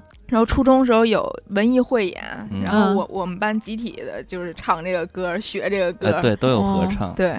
我们、嗯。我们当时合唱的时候，我忘了是选了一首什么歌了，但是最后去报网上报嘛，就是那个学校说我们嗯选的这首歌合唱能不能唱，然后学校没让我们唱，好像就是觉得有点太成熟了，我们选的歌。就是 最后才换成了那种大俗歌，就什么轻轻的捧着你的脸，最后换了这首歌，忘了名字了，就是这、嗯。这类型的。嗯，然后反正就是我姥姥家那个小区不是那个科大研究生院嘛，然后，呃，我姥姥现在的情况就是因为她不是九十多岁数很大了吗？现在他们还特好呢，几个老太太都很老了，然后就大家已经没有法儿像原来一样一块儿遛弯儿啊、嗯打门球啊、什么老年活动站什么这个那个了，嗯，然后是几个老太太搬椅子坐一块儿晒太阳。这嗯样，特别好啊，然后那个我姥姥就是甭管是住大舅家、什么小舅家、二姨家之类的，总之她最后都要回到玉泉路。嗯然后就是说我得就我这也不是不光是这个老猫房上卧，累累找旧窝这种感觉，是就是她在那儿就是老姐们儿在那儿，然后她就是生活。哎必须得回到那块儿聊聊天儿什么的。嗯然后小时候呢，我不是每周都跟我妈一起回一趟姥姥家嘛，就跟整个院儿的，不光是我们那楼里的或者邻居之类，整个院儿的小伙伴儿都一块儿玩儿。那会儿就是踢足球为主，藏猫猫为辅，嗯然后就天天就这些小朋友现在一个也不知道不记得叫什么，但是嗯当年关系可好可好了。然后你刚才说那对门儿不关门儿那事儿，我也想起来，就是说。基本每好多家都不关门儿，有时候你路过某一家了，你还看人人在那，比如说在门儿那 能看到的角度，哎啊回来了打个招呼什么的对啊，随时准备聊天儿。对对。然后如果对门儿就两家都不关门儿，有时候这个一些位置对上的话，然后就啊，今儿做什么呀？然后什么的，哎，来我家吃两口啊。所以我我又嗯想起来，就每嗯每次那个香味儿叔叔回来的时候，就我都巨嗨，真的就是第一次人生中有帅哥这么一件事儿。然后他跟我还特别好，就因为他特别高，嗯所以就是每一次如果在楼道里碰见，嗯他都会就都会给我举举高高。哦，就是因为他他会给我举到我爸妈就比比我爸妈还要高的地儿，哦就就特别嗨。我看现在有点嗨过头我刚看那个欢喜拿了一本他小时候的那个相册，里边有特特别多感觉缺氧的照片，我觉得我的眼神儿就并没有对过，就感觉是嗨了的那种缺，氧的样要么翻白眼儿。呀，还还有对眼儿的，还有没睁眼的，嗯 太逗了。其实你看他那个照片里边有几张我印象比较深刻，也算是嗯咱们那个小时候的一个集体的回忆吧。嗯首先他有一张照片，我觉得还挺挺屌的。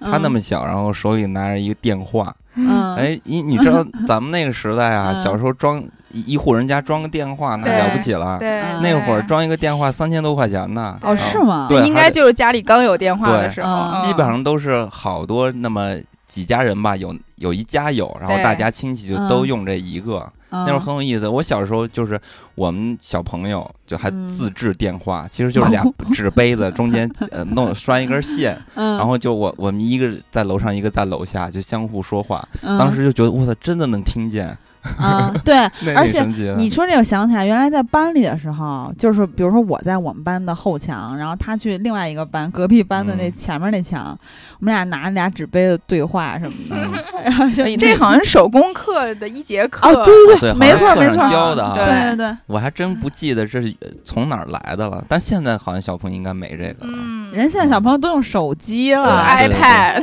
对，你看咱们小时候，这个 九十年代正好赶上这个通信这个东西设备的一个发展，对就是刚才咱们说到了，首先是电话，然后后面就出现了 BB 机，BB 机，对，嗯，这 BB 机就大哥大对对啊大哥大比那早，大哥大是八十年代的东西，大哥不是吧？必没有先有 BB 机，后有大哥大。没有先大哥大后 BB 机，真你看那个港片的里边都八应该好像就是大哥大，它没有普及，它每个都以几几万块钱，特别贵嗯啊。然后 BB 机好像是就是更容易拿到一些，嗯然后你看那个《我爱我家》里边就一个非常经典的还原，嗯当时这个贾志新嘛，对，然后没错。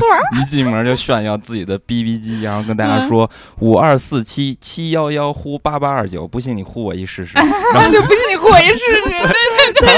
然后你知道吗？这个就这句就这这个片段出现之后，嗯，这个号被打爆了，嗯，而这个号是真的，这个号是真的号，是他们摄影师王小晶的号。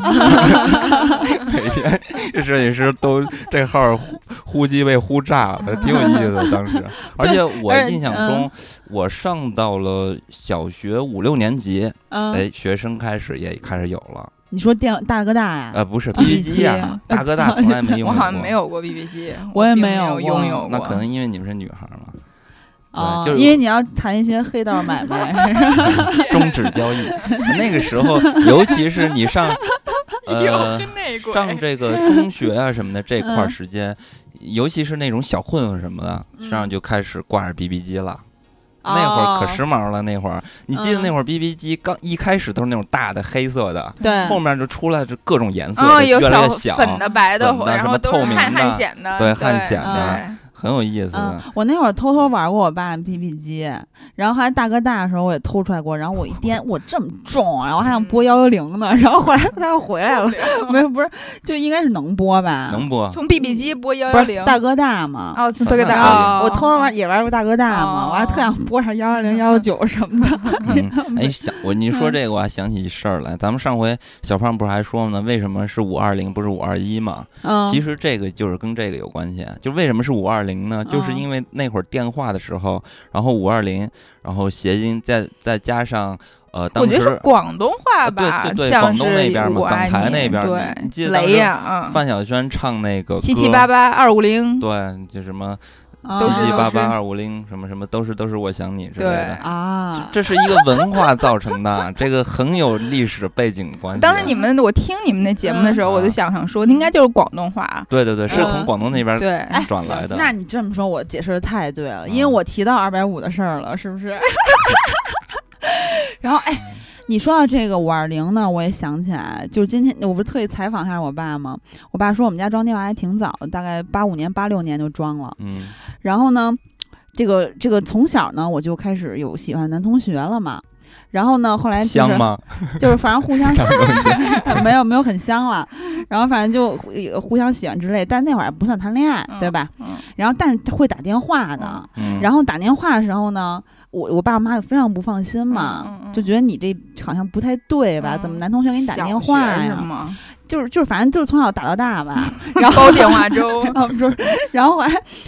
然后后来就就一度窃听我的电话，你知道吗？嗯 然后我这个跟这个男同学，我也不知道一开始，其实也能说什么呀，对吧？嗯就无非嗯也不会说什么我想你之类的，对，然后就是说什么今天发生了什么事儿，你什么这个这那个那个的嗯瞎瞎聊天而已。然后就是反正总之有电话这件事儿导致我的电话被窃听，然后后来知知道了还挺不高兴的。我那时候好像也是，我忘了，我那时候嗯主要不是跟男同学打，是我嗯他妈就是喜欢别人，嗯单 暗恋，嗯然后我就是就是非常每天都处于伤心状态，啊然后我就跟我的好朋友煲电话粥，然后啊去诉苦，那然后你爸妈窃。听你电话了吗？因为女孩儿所以没有吧？对对对，但是 电话费会很贵，因为我就嗯一个小时一个小时的这么打，那时候就觉得就是打电话嗯就特费钱。你说这嗯个费电话费的时候，我想起一事儿，也是这差不多快到了两千年左右了，千禧年左右了，但是还是嗯九八九九年这段时间嗯开始就是拨号上网了啊，对对对对，那会儿慢慢后面不是有网吧了吗？嗯一开始呢，因为我舅妈嗯工作能力特别强，一直都是嗯这个什么。呃，当时那颁奖劳模之类的，然后都会有嗯奖品。我舅妈他嗯们家很早就有了电脑，那嗯什么五八六之类的。然后我和我弟，然后我们从小就是开始自己在家里玩电脑了。嗯那会儿呢，家里比如我舅妈又得了什么奖，就给那个电话卡，我们就嗯拿着电话卡上网，就走这个啊拨号上网。哇塞，那会儿啊，我俩偷偷的，那会儿的网网嗯络就非常的自由，啊上黄网，随便打开一个网页，跳出来都是那种软色情的小窗口，就是引你去点击它。嗯啊，然后晚上我们就随便一点，这基本上一两个小时，这一张电话卡的费就全光了，嗯，特。别花钱。那你那会儿也挺累的吧？没有，那小着呢，就是好奇，然后玩儿，就是上网玩儿，这是很新鲜的一个嗯事物。然后我、嗯呃这块儿我专门查了一下，咱们之前老说那个碧海银沙这网站嘛，嗯然后，谁老说我都不知道。什么呀大哥都不玩，没有童年，就说了好嗯多次了。啊这个碧海银沙这聊天室啊，这对嗯男生来说啊，嗯尤其那个时候，估计好多小朋友都玩儿。你说是引人就乱的引吗？不是，就是聊天室，我啊，不之前说了好多次了，都不记得了。啊，对对碧海，银沙啊聊天室，为什么非得是这个也聊天室啊？因为最火了。那时候都在新浪聊聊天室，我也聊，但是都我没那比较在新晚了浪聊天，室。那应该就比较晚哦了。我没聊过，因为我特别早的时候呢。对，就是碧海银沙。然后嗯我还查了一下，这个碧海银沙是嗯一七年九月二十七日才全面停止运营。我一一看到这个时间，哦，有一种伤心，我 感觉一个时代终结了。是，嗯那停的而且够晚呢其。实还有很有意思的事情，就在这个童年的时候，咱们上小学的时候，还有一件事情咱们很少提，就嗯是新概念作文比赛，韩哦寒，韩寒啊对对对那个萌芽，当时每一届都追，对每届都买书。就是从韩寒火了之后，嗯然后这个比赛一下就火了对，啊！当时就看了韩寒写的《三重门》，嗯，哦，那会儿特别痴迷，觉得韩寒写的实在太好了。那个其实都挺后期吧，再早点不是什么。第一次亲密接触，然后晃晃悠悠什么这些，就痞子菜什么之类的，呃，石康嗯什么这些。嗯，然后那个小时候你要说作文比赛的话，我们有一首有本书好像叫什么《碧海千帆》，也不是什么。嗯，我发小还得了那个作文奖，还登登上书了，当时我俩特别激动。哎，你没有参加过新概念作文比赛？你不是什么嗯语文课代表吗？啊，我当然是没有。出战吗？我好像那会儿就是一直在急功近利的追求要当这个市十三好，不是市三好少先，呃是呃市级三好是一个，然后市十佳少年是一太优个。秀了。然后市什么这个是那个，然后我当年有一年就是你是这样，你连续三年评上三好学生，你才能评市的三好学生。哇然后我有一年是怎么着，嗯差点没评上，我哭了一宿。嗯 特难过，然后我是那会儿不是红领巾广播站站长嘛，我的作文在那儿朗诵，然后哎，我还真没有参加过作文大赛，后悔吗？应但是该试一下，是不是？也是我只有小学，小学就是小学一二年参加过一次什么背起爸爸上学的观后感，然后拿了一个什么全北京市还是西城区二等奖，也不是啊，那挺厉害的。哎，背起爸爸上学这个说起来，就是其实好多小学当年组织去看这部电影，对记得吗？啊，然后我们小学好像我没有印象，小时候组织我们去看的什么什么雷锋之类，我都没有印象。我第一个印象就是那个十面埋伏是学校组织去看，但那很后期了后。期了，对，不是小学了，但是我们小学老组织去科技馆，因为离得嗯近。嗯然后那会儿就在那球幕电影院看那大星空，我就一下迷上宇宙了。哎，就嗯这种回忆还挺多的。哎，小时候还真的嗯是对于这个宇宙就是迷之好奇。对，我们小时候跟小朋友晚上啊，就是那会儿天气好好像空气比现在确实好，对。看的那个夜晚好像星星比较的清楚一对，些。然后咱们那会儿数那什么数勺子什么的，哎北斗七星，北斗星当时，嗯。当时有很严重的这个末日论，记得吗？经常嗯大家就聊天儿，这个星连成什么线，就说明有什么，比如说是祥兆或者是胸罩，它都有。我没聊过，你没聊过这些太深我我们就是就是看这个，哎，这就是这是什么星座，然后这勺子在哪儿，然后这哪边是哪个方向，就是这样而已。我们是有回可能是初一还是初二了，然后嗯当时正好、哦，因为我们当嗯、就是正好是上初中，然后组织嗯了一个去就是整个年级，然后去郊区玩儿。哦，我们也是去郊区，然后观测星星。呃，去郊区玩儿，然后当时是嗯就有有一天晚上，就是应该十二点多之后了，然后嗯天气特别好，嗯，然后我和我们当时屋里一共三个女生，然后我、嗯我们仨就去那个住的那个酒店，它外头有小院儿，然后有嗯那种小桥，有小拱桥。嗯，我们在拱桥上，我们仨在拱桥上躺着，就躺地上，然后看星星。哦，应该是不是还有萤火虫啊？我不记得了，但是就记得嗯就是一我，嗯然后我们仨就特别清醒，根本就不困，然后嗯一边看星星，然后一边你知道干嘛吗？讨论喜欢男同学吗？从讨论喜欢的男同学，然后到我们仨在那一个晚上自己琢磨出来了，就是啪啪啪是怎么回事儿？我真哇，那真是一个值得值得纪念的夜晚。对，真的是我到现在都忘不了那个夜晚。然后我都惊了，因为我因为我觉得我可能不知道，是他们跟我说的，然后我都啊就惊呆了，我说怎么会是这样？就一边看星星，然后三个女的讨论出来了是什么玩意儿。因为我们那时候不像男男生，可能看个小片儿什么的，嗯还都没看过，是是，就是自己悟的。那你真是悟性很高啊。那这个 怪不得说这个女同学确实比男同学成熟的要早，自己闭关就能修炼出来。哦，你哎你说到这种夜晚，我们也有，就但是我那天晚上好像是跟一个男同学去遛弯儿去了，然后，然后也是走到一个什么就是有树有草有水的地儿，然后就就也也拉手也没拉那种啊，嗯就是哎呀眉来眼去的那那个嗯那个那个感觉不错。然后咱咱是不是说点跟电影有关系的呀？啊，怎么怎么回事儿啊？你一 说这个，然后想起好多事儿。这九十年代，就你说这八八八这个什么性教育啊，那会儿哪有这些教育啊？有生理卫生课倒是，哪儿都不好意思学，就有都不好意思学，哎，老师也不好意思讲。啊，怪不得你想切前列腺呢，因为都没学好。我们小时候啊，我就印象特别深刻，比如说挂历女郎，这个印象非常深刻。每个家里挂的那挂历，嗯就是都是大美女，嗯，然后以至于后期还可能家里觉得这个有点不太的少儿不宜，雅观，然后都改成了后后期就出现了跑车。然后挂历上是跑车，这种也有。然后包括那会儿有那打火机，然后一打着，温度一高，那你上面 小贴画，那女的衣服就没了。哦这不就是那个站着别趴下里面那那个体对对货对对送给干部那个打火机？对对对哎，觉得特嗯好玩儿，嘣儿一点那火就，呃，那嗯衣服就没了啊。包括嗯那会儿有扑克也是，嗯，有有有上面都是那种三级片儿的女明星的扑克画面，对面，对对，啊，挺有意思的。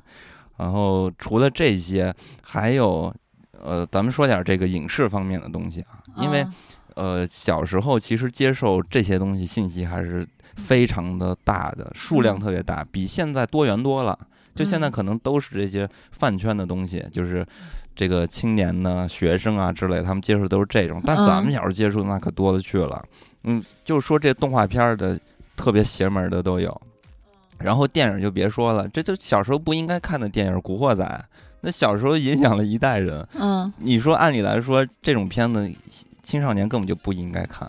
当时小时候，同学有好多看了这《古惑仔》，然后出去跟人打架什么的，对特别多。包括我那会儿看《古惑仔》，就穿木屐，啊，你 走的是这个三联帮的路数，对就当时木屐特别火，没错，是我记得是不到二十块钱一一双吧，还是嗯很贵的。然后就嗯晚上，然后就穿着木屐出去遛弯儿，然后就嗯必须塌拉着，然后要发出那咔啦嗯咔啦的声音。有没有？穿花衬衫啊？没有，没有花衬衫，就是穿木屐。然后那个，嗯结果那木屐巨难穿，把你那大拇哥儿 那勒的全破了，特别疼。而且特硬，走久之后后脚跟儿巨疼，走。对，特难受。但是就是非常的嗯帅。对，嗯。而当年那个我二姨夫不是在这个深圳嘛，然后当时我我看过他衣柜，就在北京的这衣柜，嗯。我一看，因为那天我二姨收拾屋子什么这这些吧，哇塞，整个有一个柜子里面全是花衬衫。嗯，就是当年他们在深圳，离香港很近嘛，经常来回来去出差或这那个的，认识一些做生意的人，当然就什么人都有了，反正就大家都穿花衬衫，然后就非常古惑仔啊，嗯所以我后来就理解为什么二姨夫看古惑仔大哭。我看我仔就是跟他一块儿看的，小小时候他，，你家记得哪儿哭了？哇塞，我他真是成熟的人对《古惑仔》是什么看法。就反正我估计能够联动到他们当时的一些这个兄弟情谊之类的。啊那那肯定是乌鸦被干翻的时候哭了。哎呦，这个我不记得了。总之，我就二姨夫就非常就是仗义的那种人嘛。然后，嗯然后他还看武侠小说什么的，也跟坐厕所大哭。嗯，哎，真的还是那个时候的，连杂志都是、呃种类特别丰富。嗯，那会儿科幻世界，啊我小时候特别喜欢的漫画王，现在都没了嗯。，没错。还那会儿嗯还有什么漫友什么 Star 一百，也不是什么玩意儿呢。还有之前轻音乐什么的啊，特别特啊，我爱摇滚乐什么的。啊那嗯都是后期看的哦那个不好接触。反正那嗯会儿就是种类特别特别的多，很有意思嗯啊。这个录音机、磁带什么的，嗯，小时候我我觉得我最引以自为傲的就是家里的那个双卡录音机，特别嗯大。然后嗯那会儿最早的时候就是后面上了中学的时候才开始买磁带，但是小时候可没有钱买磁带，基本上都是我那个院儿里边小朋友人有了一首特别好听的歌，嗯一盘磁带啊，你录下来就是翻录对啊而且是内录，因为你必须是大的那种双对对双对对卡的录音对对我机，才们也是能玩这个。以前我嗯姥姥家有一个，然后所以从来都是就是我姐她能拿到第一手资料的，呃，《新白娘子传奇》的原原声，然后小虎队的原声，对，就都是我只能用它，因为我姥姥家有那个翻录机，所以她先嗯录好了给我，然后嗯回家听。就我那时候的《新白娘子传传奇》的两盘带子全都是嗯翻录的，啊，那我就幸福一些了，因为我小时候呢，我妈给我报英语班儿，就是那不是剑桥，是另外一个，反正就特有名儿的一个。嗯除了这个训练呢，好像那儿还没训练呢，就是我四年级开始训练的嘛。嗯反正在就是那个时候每周六要去上课，但是呢，我还是班长呢。那会儿英语学的也不错，但是其实我经常不好好学，我考试作弊。嗯 然后，然后我那会儿看大宇那个鬼故事系列，大我也看，我也看，他们一直觉得惊奇系哎，对，对对，他们一直以为我学习特好，然后那个特高兴，然后我妈每周我上英语课都带我去吃肯德基或麦当劳，嗯还给我买一盘磁带，然后我就就假装自己就认真学习什么的。嗯。结果有一天他们在后趴后门接我的时候，发现我在看大雨了，对我们那时候也是把大雨放在课本儿里头，然后就这么端着看，然后就就嗯发现之后气。气太太生气了，嗯。然后就有断了一段我那个磁带和麦当劳什么的，嗯 然后我特伤心。然后后来那个那个后来我也承认了，说有时候我背单词那个 拿一拿一百就是作弊抄桌子上了，然后然后后来就该好好学了，反正然后这这个那会儿特那会儿就反正就听的那些，我小时候听歌还挺多的，其实虽然我小时候也五音不全嘛，嗯但是就后来听歌就会变变少了一些。后来就是呃，有次听完就不用。翻录磁带之后，有一阵儿大家就是在应该也嗯。是小学的时候，大家狂比 Walkman，嗯。然后就我那时候就有几个女生之嗯。之间，然后就都会看，哎，这个比如说你那是嗯索尼的，对，然后这嗯是索尼，然后后来就是有，要么就是超薄金属的，因为那个时候，啊对，嗯就我我姑父常年在日本上班然后所以每次回来的时候可能会带一些这个，嗯然后我的那个闺蜜就发小那个女生，她嗯干妈是就常年在日本，然后嗯所以就是我每次我们俩就互相看对方的 Walkman 就眼红，然后觉得嗯她的那个就是那个透明的塑料嗯特别好好看，然后我就只能嗯有一个金属。属的，然后嗯薄的，就我觉得我的已经很好，但还没他的好，就是 就是互相攀比。我哎们你说这，我想起来《站着别趴下》里面这个小姑娘，也就是干部家那女儿，嗯她不是高考没考上大学嘛？。对然后她那屋子里贴了一堆海报，哦就是那个时候大家已经开始追星了。对对对对对，然后，然后呢？这个特逗，她不是离家出走留了一遗书嘛？然后她爸，她爸着急了，慌了，就去找她去。然后在这个海边大礁石上看一老头儿，老头儿说看见仨姑娘，不是一个。然后呢，就他们，然后就说这仨姑娘在那唱歌呢。然后，哎，这个冯巩就很奇怪，说是哭还是唱歌啊？还而他爸很奇怪，就问的。然后那老头儿说，现在的女孩子呀，唱歌跟哭差不多。对，就是那会儿，他们仨就是那个时候的 I C H E 吗？对 对对对，反正就那那会儿就追星，然后姑娘们经常就会到一个什么私私人的地方，然后大家一起大合唱什么的。对嗯那会儿那蔡明儿那小品不也是吗？嗯你说婆婆，我要喝冰水，嗯那挺逗的。然后那时候说这个，呃，赵丽蓉，嗯哇塞，那是我小时候最爱，嗯，就是中国最时尚的老奶奶，中国第一位女 rapper。我她那坎肩儿，你到现在看都很时髦，麻辣鸡丝那那身儿。对，九五年的如此包装，哎呀，这闺女长得真俊呐、张老师，我们这次请您来是要给您拍一部平戏的 MTV。MTV？嗯哼，那不就伸手就来呀？啊，春季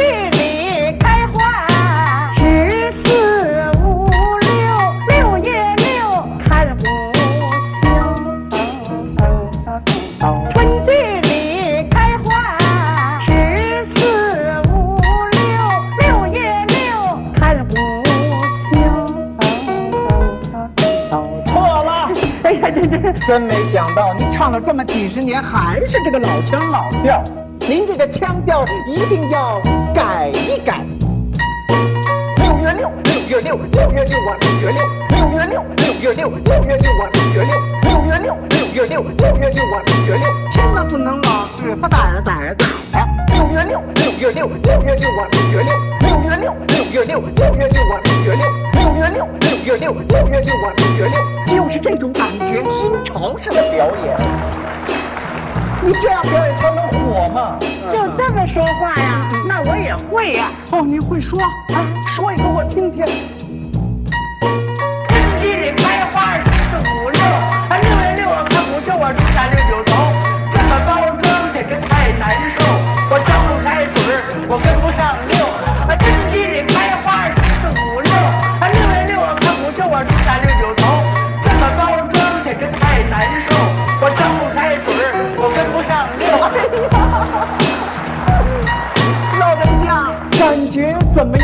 感觉啊，感觉他咋就不像我们唱评戏的呢？这就是语言包装，这就是不让好好说话。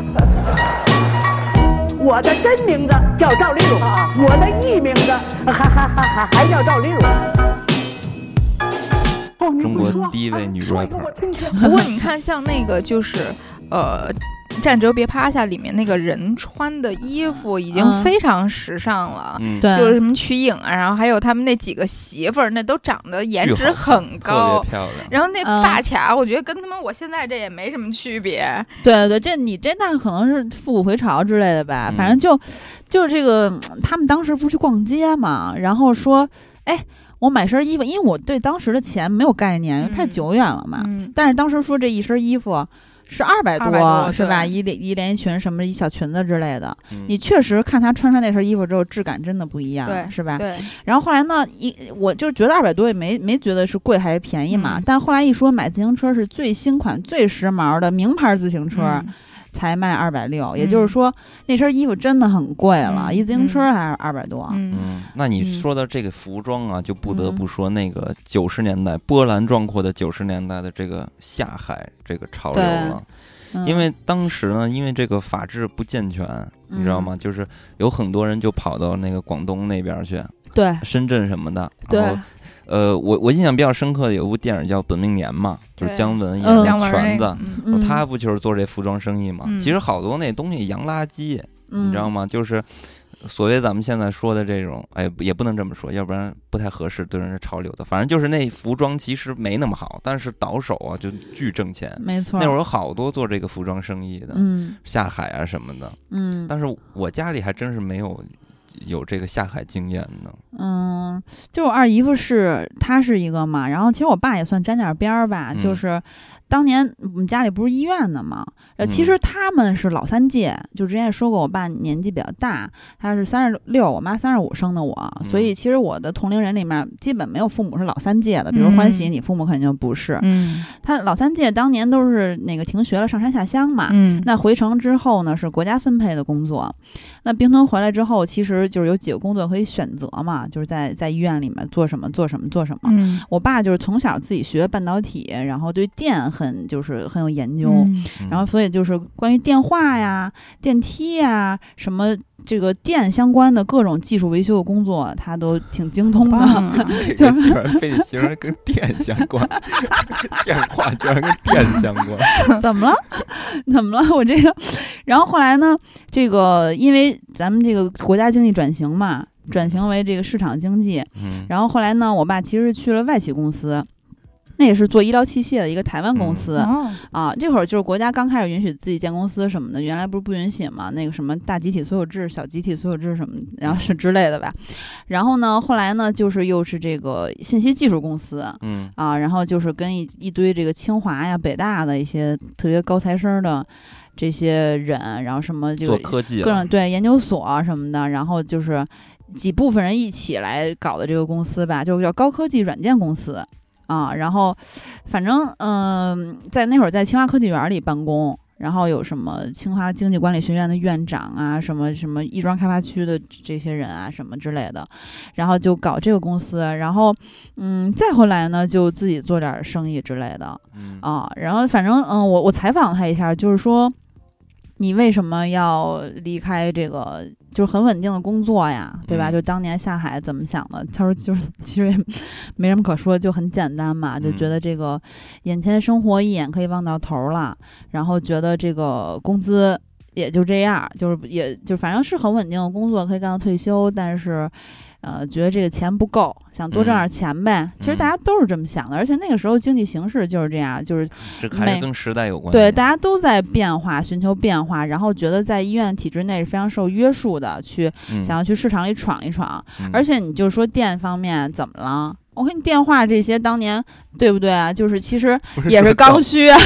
我说的可不是怎么了，我的意思是电话，人家是通讯方面，不是哦这样电方面。哦，这样，反正就因为我不太懂这些，你知道我也数码白痴什么，嗯反正就我爸关于电的一切他都非常精通，而且呢，嗯就是我从小到大的印象就是说。这个老的这一辈的男子呢，跟现在这一辈儿的，我觉得有个比较大的区别，就是，就是他们好像就像那个咱们在美国那些综艺或者电影电视剧里面看到的是，特爱自己鼓个东西，自己做点什么东西。嗯呃，那那不像咱不像人美国人有车库什么之类的，嗯，但自己的工具箱可是真是非常重要的一个东西，对嗯吧？然后自己总能做出什么，嗯、那个什么家具都能做，然后自己什么动不动就可以鼓捣出一个电的什么玩意儿，动手能力比较强。自己做半导体什么的，反正就我们家什么东西坏了他都能修。但是就是后来在谈恋爱的时候就觉得这个男朋友是什么都不太能修，但也不是什么都爱，反正就是肯定是涉猎范围要小一些，就是自己的动手能力肯定是跟老一辈儿有些差别的。嗯，其实你嗯说的这个现状啊，我觉得就是正好是体现出这个九十年代的一个大变革。刚刚咱们就是聊到的很多 特别碎的事儿，什么嗯。赵丽蓉还有 BB 机什么的，嗯。其实这些东西都是因为九十年代这个大变革带来的。嗯。因为尤其是从这个九五年嘛，九三年开始这个全国下岗，这其实对我的印象是非常深刻的。就是嗯。刚才小儿说，呃，你爸那个就还好嘛，但是像我们家就不受影响，对，就觉得嗯很可怕，因为那会儿的时候，因为我妈他们是工人嘛，啊那个时候一下就全都下岗了。然后我在我的童年，其实除了这些特别值得回味的地方，就是那些嗯好玩的东西、趣事什么的，我也嗯确实看到了很多社会中的一些现象。嗯。九五九五年，然后进入这个下岗的爆发期，九九年其实就开始这个脱钩改制了，就刚才你说的，然后嗯这里边就包括这个人员脱钩、财务脱钩、业务脱钩、名声脱钩，其嗯实就完全就是变成了个人。呃，嗯。去做一些生意啊，自负盈亏啊，嗯。国家已经不不再管了，单位也嗯。不会挂靠了什么的，嗯。所以这个时候就是社会整个首先是风气嘛，从这个计划经济改为呃市场经济，嗯。大家这个心态已经变了，就变得浮躁，大家就开始向前看齐了，开始嗯。追求金钱了。然后呢，又赶上这个社会它比较的乱套。因为那会儿还嗯不是非常的，就政呃政策刚出现的时候，还没有那么多制度都完善的，嗯，所以呢，就是时代呃机遇和挑战是并并存的。钻空子的人对，钻空子特别多，所以那个时候有一句特别经典的话嘛，嗯。就是什么撑死胆儿大的，饿死胆儿小的都是那会儿。那会儿的快钱，就是我了解到的啊，就是不，我不能说是谁，反正我了解到的就是有挣的，就是呃，就是朋友什么家里的朋友、或者亲戚的亲戚什么就之类的吧，嗯。就是会很快的挣到一大笔钱，就那个钱数字非常的大，在当年看大，现在看也不小，对。就两三千万之类的。对对对。然后呢，但是就是有时候呢，就是这个呃钱来得快，然后你这个花销也好啊，或者说你自己不会理财也好啊突然就哦，就破产了很快就没了。比如说我这个再乱投，或者说是借钱啊，就是哥们儿情谊之类的，或者借钱，哎或者是赌博，啊或者说这个吧那个吧，或者是包小三儿之类的。嗯。好多时候这钱花特快就没了，对，因为那会儿嗯。的那个人他并不像嗯是一个企业家，我一直学这个对。那会儿好多都是嗯钻空的嘛，就是因为嗯。他制度不完善，所以在那个红灯停绿灯行里边儿，不是嗯。呃那记者不是也说了嘛，说这嗯。个男人呃有钱变坏，嗯。女人变变坏坏才有钱。嗯，就是他就说的那个时候的这个嗯状态，就大家其实好嗯多你都稀里糊涂的就挣了钱了，有了钱他不知道怎么弄，对，也不知道我有了了。钱该干嘛，也不知道，都是这样。嗯。所以说，在那个《红灯停绿灯行》里边，那个句号演的那大款老差，你看他的嗯。作风，他嗯不像一个企业家，但是那是那个时代应该有钱人的一个作风，张牙舞嗯爪的，哎然后就要拿金钱去处处去占这个优势。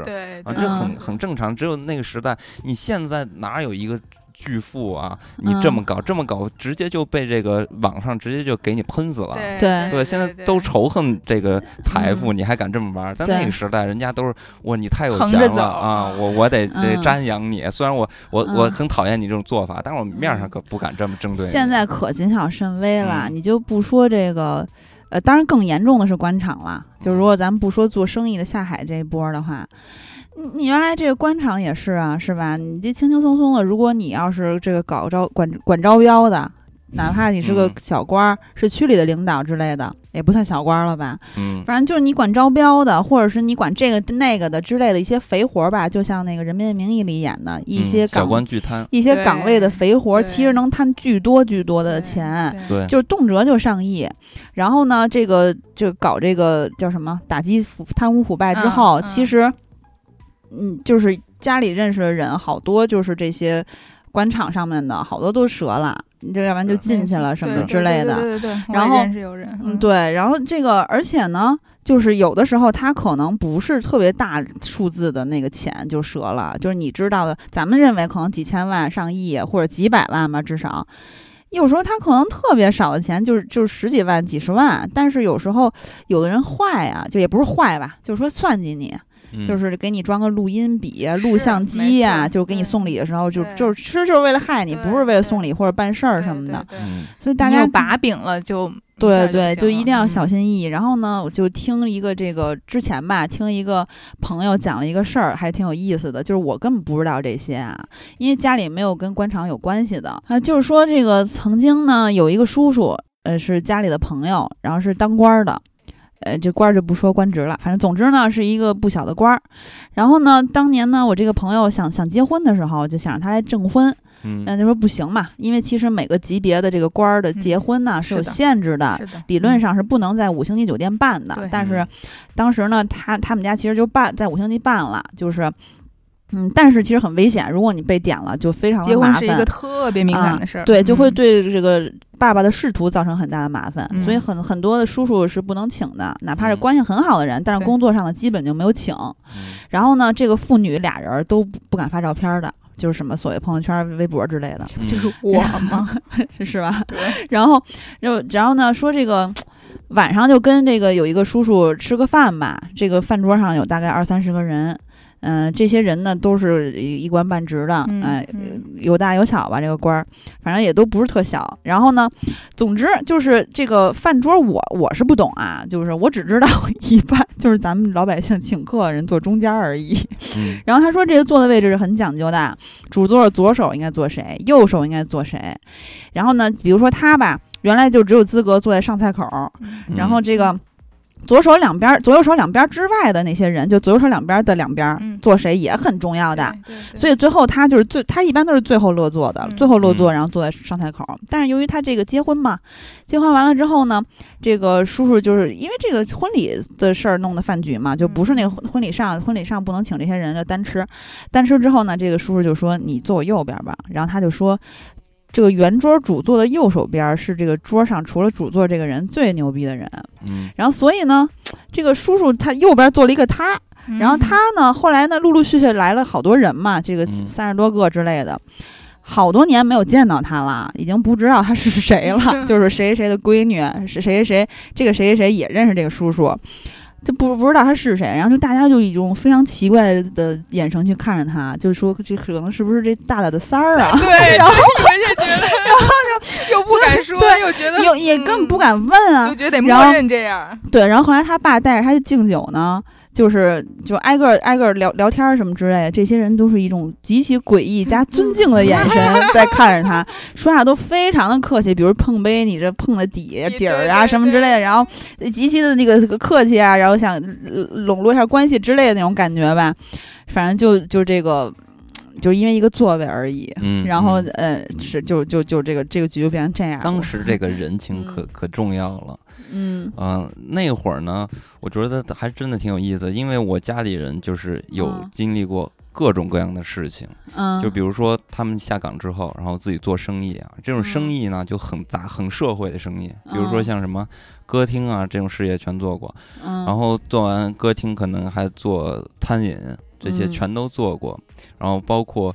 呃，你你知道，就是在这个九十年代，其实咱们严格来说啊，对于咱们来说，因为是呃小嘛，所以咱们没有承担那么多压力。但是嗯如果对成年人来说，养家糊口的，那可是真的很动荡的。是那个时候呢，法制太不完善了。你比如说什么教育法、教师法、未成年保护法，包括这个和外国签订这个引渡条约什么的，全都没有。所以说，比如说那些贪官，嗯我我我贪了钱直接跑路了，你抓都抓不回来。就直接就嗯走了，所以这法制非常的乱。所以呢，嗯在那个时候，呃，九几年的时候也会经常有严打，你知道吗？就严打的时候，就很多人就要就躲避嘛，这是很大的一个风波。而且严打的话，他可能就是一下就全部扫了，就不管嗯你说你这案是多大、或者多小，全都给你就全扫了。嗯那会儿我记得我小时候看过一个电视剧，印象非常深刻，叫做《幺二幺枪杀大案》，也是在这个西安那边。包括后面我上大学的时候，我家里人就一直说去哪儿都行，填志愿千万别填陕西。他们就因为哦看了这点片子之后，老觉得那边特别民风特别彪悍，特别烈啊、啊，因为那个《幺二幺枪杀大案》这片子呢，那可真的是太真实了，拍的是那个王双宝演的。那哥们儿演的巨好，演的那个大贼头儿特别狠。这片子很有意思，很有那个时代感，因为是九七年年末，然后外出办案的一个民警，然后就遭到车祸，然后有些人就把他枪给窃走了。啊，就哦其实丢枪了嘛，你这这是一个很严重的事情。然后嗯这帮就寻正枪那个电影，对，正好你赶上呢，你丢拿他枪的人还是犯罪分子，那这事儿就可怕了。然后嗯呃，正好呢，次年四月，克林顿访华，第一站哦走的就是西安，所以公安就下令三月底之前必须破案，嗯然后就发生了这个幺二幺枪杀大案，就这个片嗯子，当时印象特别深刻。这其实也是当时的一个。呃，其实还是也不能说特别普遍，但是或者反正很有典型性的，因为在当年呢，确实这个社会治安问题也很严重。嗯你包括那会儿，像是什么歌厅、舞城这种，是吧？嗯是很多的这种呃色情情场所是很多的，可比嗯现在就 反正自由多了，感觉。啊，而且嗯那会儿的贪官污吏什么的，那真的是一手遮天，那个时候，包括我嗯们那边有一个，呃真的就是。呃这个叫怎么说来着？翻翻手为云，覆手为雨。哎，说对啊了，就这种人，嗯，就是他嗯自己本来是一个官儿，他是公安系统里边儿是管这个刑警大队的，嗯，这就等于说就是要打击这个呃社会犯罪分子的这一块儿，嗯。等于说你这个黑道上的人。当然，咱们没有黑帮啊，只是说这些土匪啊等等这些犯罪分子，嗯，那肯定，呃，首先就是干他们的嘛，嗯。所以说，呃，可以说是黑白两道通吃了。然后结果这个人因为他是这个队长嘛，嗯，结果呢，他开始玩这些黑道的手段，雷老虎吗？强买强卖这种，嗯然后就巨富，所以一下就变成了黑白两道的老大，啊，通吃，这就非常的可怕。当然，他最嗯后了还是被打掉了。嗯，就是，呃，但是这种事情在当下肯定就不能发生了。嗯咱们现在已经社会已经变得就是制度各方面已经越来越完善，越来越完整，嗯然后很多的东西也越来越和国际接轨，嗯，所以。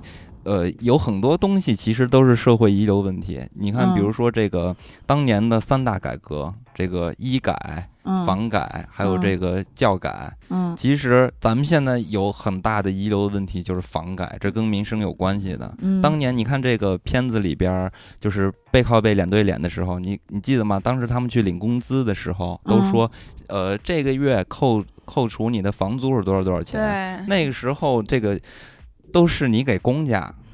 交房租，然后你嗯你你去住公家的房子，后面嗯房改之后了，然后才有了自己去买房，有这商品房。哎，没错儿，那谁句号有私家房嘛？啊对对有了私家房才可以把公家房那很有腾出来。因为我印象特别深刻，像我们家小时候那老房子，嗯就是花了十十多万买的吧，那还是就是拿着那个事业单位的，指标，其实就是半公家的。对，嗯要不然你根本拿不着房子。没错，嗯没错，没错。那个以至于到现在，很多人都说，就是中国这个呃房地产这块儿。这算是一个遗留问题，当时也是借鉴了香港这种发展的模式，然后哇，现在飙升，就是所有东西反反正就都跟这个大改革，就是和这个呃计划经济那会儿社会主义的这些东西做了一个，其实就是减轻国家负担，以至于到现在有很多人对于当时的一些改革还是有一些不同的声音的。所以呢，就是说，呃，有一个社会学家嘛，叫做兰德尔·柯林斯，他在他的一个著作。呃，书籍吧，叫做《发现社会》中写到的，就是一个时代结束的标志，就是它开始被浪漫化。所以说，咱们嗯现在去回顾这些文艺作品之类的，咱们能看到很多幽默的，然后艺术成就很高的这些东西。嗯呃，实际上，嗯，接受这些东西越来越多，你会越来越怀念那个时代。但如果说都市三部曲这样的作品里边，我们才能看到九十年代比较现实的一些嗯写照吧。就是嗯如果说我们是活在像黄建新导演《都市三部曲》这里边的嗯角色一样，你在这样的时代中去生活，你才能感觉到在那个时代中生活的不容易，嗯都是小角色，非常的辛苦。嗯，但是我觉得就是现在也挺不容易的，是吧？尤其是最近这个疫情之后，嗯反正，哎，好多人不也失业了吗？或者说嗯有一些行业，比如说百分之多少多少的嗯，全倒闭了或者什么的，嗯。然后或者是像金刚这种工资减半，嗯。对，当然，它的这个就是社会的这个变革性，它并嗯。没有像九十年代来的这么的突然，而且它的政啊。策影响了很多年，就是嗯。以至于到现在，大家还是在去，等于说有点像给九十年还还债一样，好多东西都是遗留下来了，一点一点在处理当年留下的一些问题，就是反正嗯。整个九十年代，所以说咱们都说这个，呃，八零后嘛。就是还是挺动荡的，接触了很多。咱们一出生的时候，整嗯个社会的环境还是比较保守的。但是呢，嗯咱们到了九十年代，呃，千禧年嗯这个时候，呃，咱们的性格又发生了变化。嗯，然后你再对比现在的青年来看的话，咱们好像又显得又非常保守。但是咱们跟咱们的父辈来比的话，又嗯觉得咱们比较开放。就我觉得八零后还是算是比较，或是九十年初的这一代生人啊，就是还是有点复杂和矛盾的，就他他们的嗯性格上，就是我们接触的这个信息和教育其实都是嗯对立的，对冲的，对它并嗯不像。呃，可能两千年再出生的这些小朋友，他们完全是完全不一样了。新的东西。对，嗯而且是好像是一条直线往前走的，但咱们在嗯九十年代，那就是两条线就冲撞出来的。那所以翻云覆雨也是非常精彩的人生经历，而且在变革中有很多的机遇诞生。对，所以嗯说在九十年代呀、也是有很多壮举的。所以说为什么叫波澜壮阔呢？港澳嗯回归，对吧？然后嗯中国的互联网起始也是在九十年代，嗯阿里巴巴、腾讯都是在那个时候。嗯啊，所以说他创造出了很多的奇迹，但是也留下了很多的呃历史问题。嗯，所以整个让我感觉，如果咱们把九十年代变成一个文艺作品的话，我真的特别希望中国能拍出一个《请回答一九九零》这样的片子，嗯那绝对太震撼了。我因为真的不太动对，荡了不比韩国差。对，因为真的嗯九十年代绝对的波澜壮阔看，嗯所以呢。呃，我们本期呢，其实也就是为了趁着六一儿童节吧，嗯回忆一下我们儿童时候接触到的这种社会的对冲对撞，嗯，我觉得还是很精彩的。顺便给大家推荐一些现在已经看不到的电影。没错。嗯，对，所以呢，我们还是祝大家六一儿童节快乐。哇塞，要注意一下，注意一下。嗯，好的，那咱们永葆童心，那咱们嗯本期就到这里，跟大家说再会。再会。拜拜。